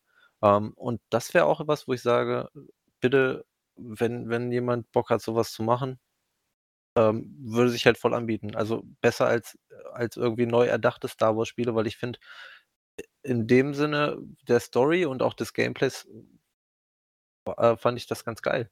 Also, auch so 'n bisschen in sich abgeschlossen halt mit Multiplayer-Element so. Ähm, das hat schon Spaß gemacht und ich glaube, dafür gibt's halt auch mittlerweile irgendwie kaum noch 'n Markt, was 'n bisschen schade ist. Für Star Wars? Es gibt doch Ne, ne, für diese für diese, äh, Quake-esque Spiele Ah, so. okay. Ja. Im E-Sports gibt's immer noch immer noch genug, äh, Platz dafür für schnelle, reinrassige Shooter. Ja, aber nicht nicht für Arena-Shooter. Boah, weiß ich Also, nicht. Quake-esque, Also, ich die glaube sind zum Beispiel das, was ich jetzt die Split-Game, was ich viel gespielt habe, das läuft ja auch gut. Also, das ja Ja, aber das ist Ist halt was anderes Nische. wie Quake, halt ja. Also, ich weiß nicht, also Ja gut, ich mein Ex-Kollege bei PC Games Hardware hat gerne, ähm, Quake, Toxic und so 'n Kram gezockt. Und der hat gemeint, dass es da halt wirklich da gibt's vielleicht 10.000 Spieler maximal weltweit. Da gibt's aber auch Ja, viele Spiele, die gestorben sind. So so Dirty Bomb, ich weiß ist nicht, ob ihr das kennt? Ja. Ja, ja, Das ist klar. ja auch elendig verreckt auf aufgrund der Population einfach, was halt super schade Ja. ist, weil da wurde so viel Energie und auch so viel Talent reingesteckt. Dann war's war's auf einmal nicht mehr da, so. Und da ist halt immer die Frage, ob die Existenzen davon leben können, ne? Und dann ist es also, ich glaube, oft geht's dann auch bei so Entwicklerstudien, die so Wagnisse eingehen. Das ist ja 'n Wagnis, so alte Genres zu nehmen und zu sagen: „Hey, wir machen jetzt hier irgendwie 'n geistigen Nachfolger.“ Ähm, und dann eben kein kein Feedback zu kriegen und keine Käufe zu haben, ne? So, sondern eben nicht irgendwie in die Kerbe zu schlagen, die gewollt ist. Ja, aber von also, die klassischen Arena-Shooter, die sind ja jetzt alle in diesen ganzen Helden-Shootern gewesen. Ich meine, Overwatch ist halt halt alles gekillt. So, Overwatch 2 ist jetzt steht jetzt in den Startlöchern und, äh, dann spielen halt alle irgendwann Overwatch 2 und alles da links und rechts daneben. Die können halt irgendwie das abgrasen, was links und rechts runterfällt, aber ja. Das ist auch Das die Frage, ob das nicht auch so für dieses Battle-Royale-Publikum ist, weil das ist ja doch sehr, sehr schnell auch. Wenn ich mir Ja. Apex zum Beispiel angucke, Ja, das anderen erinnert mich so vom Gameplay auch schon so 'n bisschen an so Arena-Shooter, nur halt auf 'ner viel zu großen. Map. Also also, bei bei Battle Royale habe ich zum Beispiel wieder das Gefühl, die sind schon wieder viel zu da musst du dich schon wieder viel zu sehr in die Mechanik eingraben, um das zu verstehen. Also, du musst zum Beispiel bei Apex oder auch bei Call of Duty, bei, ähm, jetzt Warzone wissen, welche Waffen sind die geilsten, wo sind findest du den besten Meta. Ja, genau, dieses ganze Meta-Game. Bei Quake, da springst du einfach rein, sammelst die Raketenwerfer auf und gibst ihm halt so, ne? Ist halt Drückst skillbasiert, halt ne? einfach auf die linke Maustaste im richtigen Moment beim Genau, da, Fliegen über die Map. da musst du halt Genau, äh, da musst du nichts wissen, Genau. wenn du vom ersten Moment den Skill doch, da hast, musst du den wissen, wie der Rocket Jump geht, dann das bist du du der King. wissen so. Ja. Das ist, ist halt einfacher, ne? Das äh, Das sagst ist schon, die das Komplexität ist, ist halt das runtergeschraubt. Skill So. ist halt viel, also das ist ein ganz anderes Skillniveau, das du dafür brauchst. Also du bist ja, du bist ja viel mehr, du musst dich ja viel schneller konzentrieren und viel fokussierter sein bei so einem, also gerade Quake Arena war so schnell oder Unreal Tournament, das waren ja so schnelle Spiele. Ähm, da, schläft, da schlafen dir bei Warzone unterwegs die Füße ein zwischendurch. Ja, aber ich, ich meine auch nicht schwer, ich meine Ja. ja von der Komplexität. Also ich glaube, es ist halt einfach, bei, bei Quake ist die Komplexität nicht so gegeben wie bei einem Apex. Ich gebe dir schon recht, dass diese eine Mechanik und Strafing und diese Mechaniken, die halt dann in dem Movement ja dann auch irgendwann überanalysiert gewesen sind. Ne, es wurde ja immer neue Dinge auch gefunden. Ähm, Bunny hoppen, Strafen. Irgendwann sind ja alle Leute bei Quake nur noch über die Map geflogen. Ähm, die wurden auf die Spitze getrieben, aber die Komplexität ist halt deutlich geringer als bei den modernen Spielen. Ja. Also ich muss halt nur wissen, wo die Waffen liegen und dann muss ich den Leuten in die Fresse schießen. ja, äh, das, das war's dann. So. Und da gibt's halt kein Loot und keine Scopes und keine Fähigkeiten und es, alle haben irgendwie das Gleiche und man tötet sich, ne? Ja, aber manchmal reicht das ja. Ja, genau, genau. Und äh, ich, ich wollte es halt nur nochmal differenzieren, weil ich glaube, dass, dass Schwierigkeit von, von si- auch simplen Mechaniken sehr schwer sein können. Also wenn, wie du schon sagst, wenn man mit, mit richtigen eingesessenen Leuten spielt, die ewig lange auch kompetitiv Quake gespielt hat, dann hat man da nicht viel Spaß, wenn man das das erste Mal spielt. Ja, aber das ist ja, das ist, sieht man bei, bei Rocket League ja auch. Das ist ja, du fährst ein Auto und musst einen Ball ins Tor befördern. Das ist ja erstmal, klingt das ja super simpel. Das kann ja, das kannst du ja betrunken, aber wenn du das richtig meistern willst, musst du halt echt Gas geben. Also da musst du halt richtig viele Stunden investieren. Ja, wie du schon sagst, Skill Ceiling ist, glaube ich, das richtige Wort, ne? Genau. Aber ich glaube, da wäre schon noch immer noch so ein Markt für. Also da würde es, würde es Leute geben, die Bock drauf hätten. Ich zum Beispiel hätte Bock auf so einen Shooter. Mich nervt dieses ganze Drumherum mittlerweile. Also bei, bei Call of Duty dieses ganze Aufleveln und Waffen verbessern und links und rechts noch dieser Kram, den du alles machen musst, so War, äh, Season Pass und so ein Scheiß. Manchmal würde ich einfach nur in den Shooter reinspringen, irgendwie drei, vier Matches machen, verlieren und wieder nach Hause gehen und weinen. Mehr brauchst du manchmal gar nicht. Meistens verlieren und weinen dann, Ja. ne? ja. Zuletzt geweint habe ich übrigens sehr viel bei Track to Yomi. Jetzt gekauft. Ah, das habe ich äh, tatsächlich äh, jetzt auch im Game Pass runtergeladen. Ja. Ich habe es auch schon mal angespielt, aber da war ich so müde, da bin ich gerade aufgewacht. Auf der Couch eingeschlafen, bei irgendwas Netflixen, aufgewacht und dann so, ey, Verlobte schläft noch, ich zock ein bisschen. Und ich hab's, ich hab's nicht auf die Kette gekriegt. Das, das ist ja alles auf Japanisch und du musst es ja dann lesen. Und dann irgendwie vier Meter vom Fernsehen weg, was steht da? Äh, hab's dann nur ein bisschen gespielt, aber das hat, hat mich schon irgendwie ange, angemacht, muss ich ganz ehrlich sagen. Ja, grafisch ist geil, coole aber Idee. spielerisch ist halt so meh. Ah, okay. Also ich, ja. ich, aber ich spiele, ich spiele, ich muss auch dazu sagen, ich spiele auf dem höchsten Schwierigkeitsgrad, dem verfügbar, also äh, der von, von vier sind drei verfügbar und ich spiele auf dem höchsten Grad auf Ronin. Äh, ich hätte es nicht machen sollen, aber ich bin halt dann dumm und immer dumm genug, es immer doch wieder zu versuchen und äh, das Spiel äh, beißt mir jedes Mal in den Arsch. Also ich habe mittlerweile, habe ich es aufgesteckt, jetzt spiele ich gerade Mad Max. das macht erstaunlich viel Spaß. Mad Max, das Ja, alte? ich hatte das Doch, irgendwie noch- gut. Das ist geil. Irgendwie war das, ist das geil. Das ist so eine Open-World-Geschichte, die genau so die Ja. richtige Größe hat, so Ja, ja, Halt finde ich auch auch. so dieses Arkham-Kampfsystem, ne? Ja, genau. dieses- Genau, Du brauchst ja. so einen Knopf, eins zum Kontern, reicht vollkommen aus so. Die, die Schläge haben richtig Punch, wenn du den Typen wegballerst, das macht richtig Laune. Mhm. und ey, Noch mit diesem komischen Zwerg, der die ganze Zeit auf dem Ja, Auto der Gollum, der da hinten- ne? Ja, Junge, ja, ich habe noch eine ja, Frage. mit Jetzt, ich, ich, mir ist noch was eingefallen. Und zwar, wie, wie sehen wir das, wenn IPs irgendwie fortgeführt werden, aber nur spirituell von, von, von einem anderen Publisher? Wo ich jetzt dran denke, ich habe die letzte Zeit, ich weiß nicht, ob ihr das gesehen habt schon, ähm, nach dem Fiasko vom neuen Battlefield, 2042 war das ja, hieß es so? Ja. ähm, gab es so, so ein, das war so ein bisschen viral, ähm, äh, eine Alternative, und zwar BattleBit Remastered. Ähm, was im Grunde genommen ist, funktioniert genau wie Battlefield. Also es hat sich sehr, sehr viel abgeguckt, muss man, muss man sagen. Ähm, sieht fast aus wie, Ach, eine Kopie. dieses ähm, Minecraft-Style Genau, aber was? es funktioniert, es ist halt Ja. nur in äh, Low Poly 16, äh, 16 Mhm. Frames, aber mit 254 Leuten und halt komplett zerstörbarer Umgebung. Und ich glaube, wenn man über die Grafik hinweg sieht und das Spiel einfach für das nimmt, was es sein soll, Dann wird das sehr, sehr geil. Und ich glaube Das auch ist auch ich geil. glaube, das wird auch das wird auch mehr Battlefield als Battlefield irgendwie. Ja, Battlefield ist im Moment halt also, wenn du's von EA kaufst, ist das ja nur noch 'n Corporate Shit halt, ne? Ja. Aber finde ich finde ich halt auch spannend, so diese Thematik, dass dass Leute diese Mechaniken nehmen, darüber schauen und sehen, was irgendwie an Glanz ab ist bei den großen Publishern und sagen: „Hey, wir machen das jetzt besser.“ So, weißt du, wir Mhm. wir bieten jetzt 'ne Alternative. Das finde ich 'n sehr, sehr, sehr spannendes Thema auch, ähm, weil ich glaube, dass es das öfter gibt, aber nicht so oft sehr erfolgreich. Da hast du vollkommen recht. Also, mir fällt jetzt kein anderes Beispiel ein und ich wäre auch auf dieses Beispiel nicht gekommen, hättest du's nicht erwähnt. Aber ich kenne beide Spiele. Ja, aber das hat das es hat mich noch mal voll abgeholt, weil ich da gedacht habe: „Hey“ i ich habe nämlich neulich erst wieder Battlefield 3 und Battlefield 4 und Battlefield 5 und Battlefield 1 alle angespielt. Also, ich habe die alle in meiner Library und, äh, durch mein schnelles Internet auch schnell geladen so und habe halt überall reingespielt und, ähm, hatte noch so an Battlefield 3 und 4 Spaß irgendwie und danach wurde es für mich gefühlt grafisch immer besser, aber gameplay-technisch und so vom vom Immer Balancing schlechter. immer schlechter, genau. Ja. Und ich ich wünsche mir halt so dieses alte Battlefield wieder.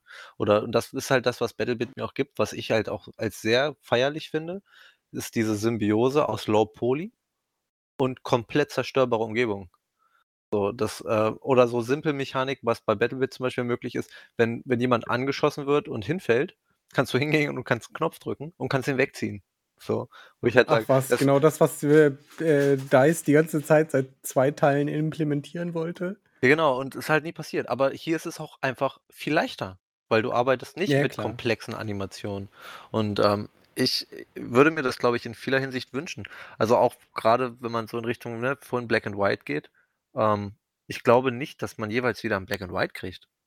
Aber die Idee dieses Spielprinzips ist ja verstanden und die könnte man ja umsetzen.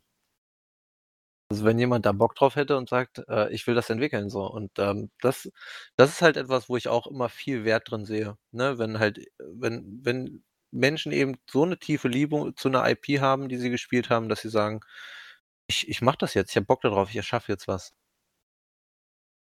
Ja. Also, ich glaube, ähm, ich ist halt echt schwierig, das so pauschal zu beantworten, aber ich glaube also, das hängt immer vom Titel ab. Bei jetzt zum Beispiel dem Monkey Island, was jetzt kommt, Return to Monkey Island, das ist halt deswegen so gehypt, weil eben Ron Gilbert das macht, weil er der der Urvater ist. Und das ist halt auch so, wenn das neue Alan Wake, das jetzt über Alan Wake 2, was von von, ähm, Remedy kommt, wenn jetzt nicht Sam Lake da am Start wäre, der die ersten Teile geschrieben hat, da würde ich halt auch sagen, ist cool, aber irgendwie ist es halt nicht mehr das Gleiche, weil's halt nicht von Sam Lake kommt. Aber wir können wir haben ja in Zuku es gibt ja in, äh, nicht allzu ferner Zukunft gibt's ja 'n gutes Beispiel dafür, da kann man ja 'n guten Vergleich ziehen. Äh, da kommt ja das Remake zu Dead Space über EA raus. Und da kommt ja von, ähm, einem anderen Studio, Striking Distance heißen die, glaube ich, äh, dieses Callisto-Protokoll, was ja auch so 'n geistiges so 'n geistiger Nachfolger von Dead Space ist, sogar von dem Urvater von Dead Space. Also, Ah, ja, das was? ist dieser, ähm, Glenn Schofield. Ah, was? Da hast du mich ohne Witz. Sorry. Ja. Das d das, ähm da habe ich jetzt erzähl bitte, sorry. Ich wollte dich nicht Alles gut, ich unterbrechen. wollte nur sagen, dieser Glenn Schofield, äh, der jetzt da bei diesem Striking Distance Studios, äh, an Bord ist, der hat halt vorher für, äh, Visceral Games unter anderem Dead Space 1 und 2 verantwortet. Und die bringen jetzt halt so im Grunde, ne, kein Dead Space raus, weil der Name liegt ja bei EA und EA arbeitet an 'nem Remake von e dem ersten Dead Space und parallel dazu wird da dieses Callisto-Protokoll entwickelt, was eben so in 'ne ähnliche Richtung geht. Und dann kann man ja mal gucken ähm, dann haben wir ja, weiß ich nicht, in 'nem Jahr oder so in 2 Jahren den Vergleich und können gucken, was uns sozusagen besser gefällt. Also, ob sozusagen das Remake des Originals geiler geworden ist oder weiß ich nicht, das Erbe, das Kind oder wie auch immer man das nennen möchte. Erbe, ja. Ja, die Ja, eigene geil. Idee. Das erinnert mich auch so 'n bisschen an, äh, New Vegas und Outer Outer Worlds, hieß es so? Ja, stimmt, Ne, ja, wo ich halt auch ja. sagen muss, dass, ähm, dass New Vegas für mich das bessere Spiel war, ne? Und, äh, auch danach so dieses Umdenken, dieses eigene Erschaffen mir nicht so gut gefallen hat. Aber ist spannendes Thema auf jeden Fall. Und das mit dem Callisto, äh, P äh, Protokoll wusste ich auch noch nicht, aber finde ich auch cool, dass das dann zur gleichen Zeit irgendwie oder zu 'ner ähnlichen Zeit angekündigt wird. Die die Konzeption muss ja schon vorher irgendwann gestanden haben, so, dass sie sich das irgendwie gleichzeitig überlegt haben. War ja wahrscheinlich Aber unabhängig geil, voneinander sicherlich. Also, ich geil. glaube, EA wird sicherlich nicht, äh oder die werden nicht telefoniert haben und haben gesagt: „Hey, wir machen übrigens 'n Remake.“ Und dann hat Ja, ja, genau. „Geil.“ Natürlich unabhängig, aber das ist ja der Witz daran, Ja, ne? ja, genau. Also, ja, ähm, ja, finde ich finde ich auch mega spannend.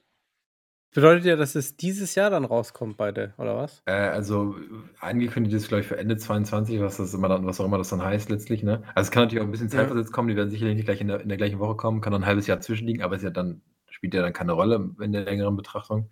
Wird auf jeden Fall spannend, ne? Weil ich meine, Dead Space 1 war halt richtig geil, also Ja. ähnlich über alle Maßen und dann ein richtig fettes Remake hätte ich schon auch Bock drauf.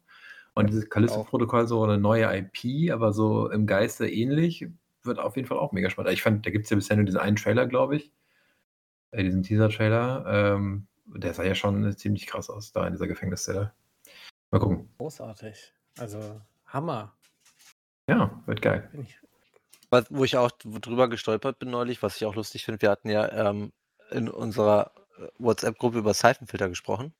Ja, Ähm, stimmt. so der, so dieser alte, alte Action-Shooter irgendwie in Anführungszeichen auf der PlayStation 1 äh, von Band Studios, die ja Mhm. auch jetzt in der neuen Zeit so ein bisschen äh, durch Days Gone bekannt geworden sind äh, oder in Anführungszeichen bekannt. Die Leute, die es gespielt haben, kennen Band Studios natürlich.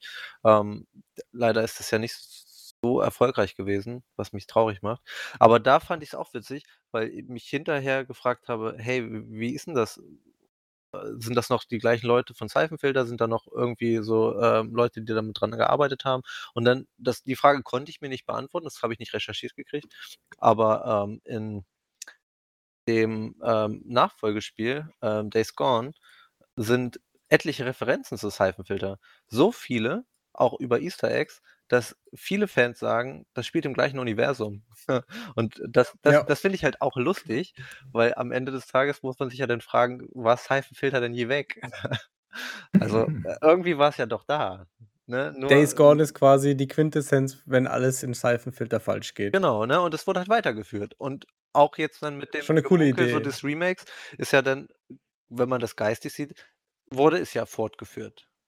So, und, äh, Ja. wird dann auch nicht zurückgeholt, sondern wird dann halt einfach vielleicht neu gestartet. Und, ähm, da habe ich auch viel Gedanken dran verschwendet, als wir über das Thema hier gesprochen haben. Das, äh, wollte ich jetzt noch mal loswerden. Weil ich glaube, das gibt's auch in vielen Spielen, dass, äh, so Notes Nods oder, ähm, auch einfach noch an die alten Spiele, an die Mhm. alten Werke der Entwickler Dann sind und wird, oft ja. vielleicht auch im gleichen Universum spielen, ne? Das hat man ja bei den Elder Scrolls Games auch, dass vieles irgendwie verschiedene Timelines sind bei Fallout und und Skyrim, ne, zum Beispiel. Ja, ja, das stimmt. Ja, macht Ubisoft ja auch ganz viele, ne, so Querverweise innerhalb ihrer Spiele. Das stimmt. Ich glaube, wir könnten noch hunderte Spiele aufzählen, aber ich glaube, dann sprengen wir den Rahmen so ein bisschen. Wir sind jetzt schon über weit über eine Stunde. Oh. Stunde 30. Ja. Vielleicht setzen wir wie immer diese Folge irgendwann mal an einer anderen Stelle fort. Äh, Ja. wenn, Wenn die Spiele dann alle released sind in 15 Jahren. Ich würde, ich würde vermuten, wenn keiner mehr damit rechnet und alle, Fo- alle so denken, oh, jetzt eine Fortsetzung von der Folge, das wäre schon ziemlich geil, dann kommen wir um die Ecke und sagen, hey, wir haben übrigens eine neue Folge aufgenommen. Ähm, so ein bisschen wie Ron Gilbert in der Originalbesetzung. Auch am 1. April dann? Oder am ver verspäteten 1. April? Ja, genau. Kurz kurz nach unserem Durchbruch. Wenn wir eine Millionenschaft an an Hörern haben. Wenn diese, wenn diese Folge 100 mal, eine Million Mal gehört worden ist. Kann auch vom gleichen gehört worden sein. Dann ist gibt's okay. genau, dann gibt's die Fortsetzung. Das das ist das ist gefällt mir. So machen wir Ist das. ja wie bei YouTube jetzt, ne? Genau. Und bitte Like und Kommentare. Und die Notification Bell anmachen. ne?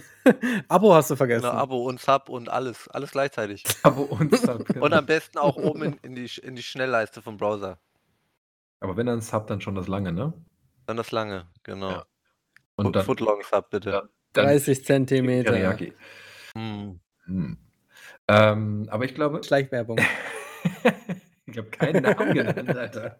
Kann ich ja nicht so, wenn du mit der U-Bahn. Boah, ey, jetzt habe ich so massiv Hunger auf Subway, ne? Oh. Und der Name wurde genannt. Oh. Die perfekte Werbung. ähm, äh, wir hören uns aber, glaube ich, in nicht ganz so ferner Zukunft wieder, weil keine E3 stattfindet, aber es gibt ja, para es gibt ja trotzdem Ersatztermine, ne? Also äh, es gibt ja, glaube ich, ähm, den, das Summerfest oder wie das heißt, Summer of Games, Games of Summer, Games Fest Summer of irgendwas. Und äh, ich glaube, da finden ja auch die ein oder anderen äh, Pressekonferenzen statt. Die nehmen wir in irgendeiner Form mit, würde ich sagen. Ja, Und bestimmt. dazu unterhalten wir uns mit Sicherheit auch wieder. So, das soll ja irgendwie Anfang Juni, Ju ja, Anfang Juni, in einem Monat ungefähr sein.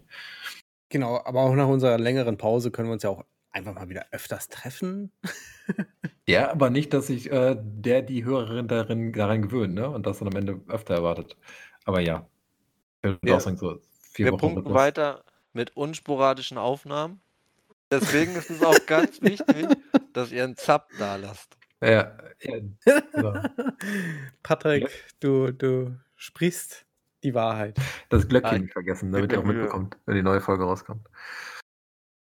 Ja, ich freue mich aber schon wieder. Ich muss sagen, ich freue mich auch schon auf die Video Game Awards. Ähm, ich ich, ich finde es immer geil, wenn irgendwie Bühne geschaffen wird und Spiel angekündigt wird und dann Ich finde es wir auch, dann immer- gerne. ich find's auch immer geil. Ich habe auch mal Bock auf sowas. Ich hatte auch, Ja. es ist auch einfach schon so lange her wieder gefühlt. Das war wieder so ein, so, ein, so ein Event war, wo so mehrere geile Titel und man die ganze Zeit da denkt, ah, noch ein geiles Spiel und noch ein geiles Spiel und noch ein Ubisoft-Titel und dann wieder ein geiles Spiel. Ich bin gar nicht so Aber ich, Stimmt ich, schon, ich ja. habe ja die Hoffnung, dass nach der ganzen Pandemie so diese, diese Ebbe, die irgendwie eingetreten ist, weil alles irgendwie Pause machen musste, was In einem ja auch Tsunami gut, endet. gut ist für Spiele. Genau, dass das, dass das in so einer absoluten Flut an guten Spielen endet. Aber ich, ich habe so ein bisschen die Befürchtung, dass vieles auch totgegangen ist. So, äh, wenn man lange pausiert, ist, glaube ich, schwer, wieder weiterzumachen. Aber ich lasse mich überraschen. Ja. Sehe ich auch so. Also ich spiele spiel jetzt noch ein bisschen Mad Max, glaube ich. Sehr gut. Ich gehe jetzt ganz dringend auf Toilette. Ich könnte ja noch Nio spielen, aber ich bin kein. Masochist, ey. Für, für 23 Uhr ist Nio schon ein bisschen zu spät. Eben also. Da brauchst du ja dann noch eine Stunde, um runterzukommen, weil du so aggro bist oder weil du. Brauche eine Stunde, um durchs Level zu kommen, das ist mein Problem. Was spielst du jetzt? Nee, aber danach auch nochmal eine Stunde. spielst du? Oh, ich hab, bin jetzt 10.000 Mal gestorben. Hab jetzt Ach, keine du spielst. Nio. Achso, Ja. Nio, ja. Ass. Das, das spiele ich dann morgen früh um 8. Ich habe nur so und so viele Lebensjahre. Frisch revitalisiert. Hm. Na dann, viel Spaß in der Postapokalypse. Okay. Ja. Da gibt es keine Und viel Spaß beim. Pissen. Ja, danke. ich verabschiede mich. Ja. Und rein, Leute. Tschüsschen. Ciao.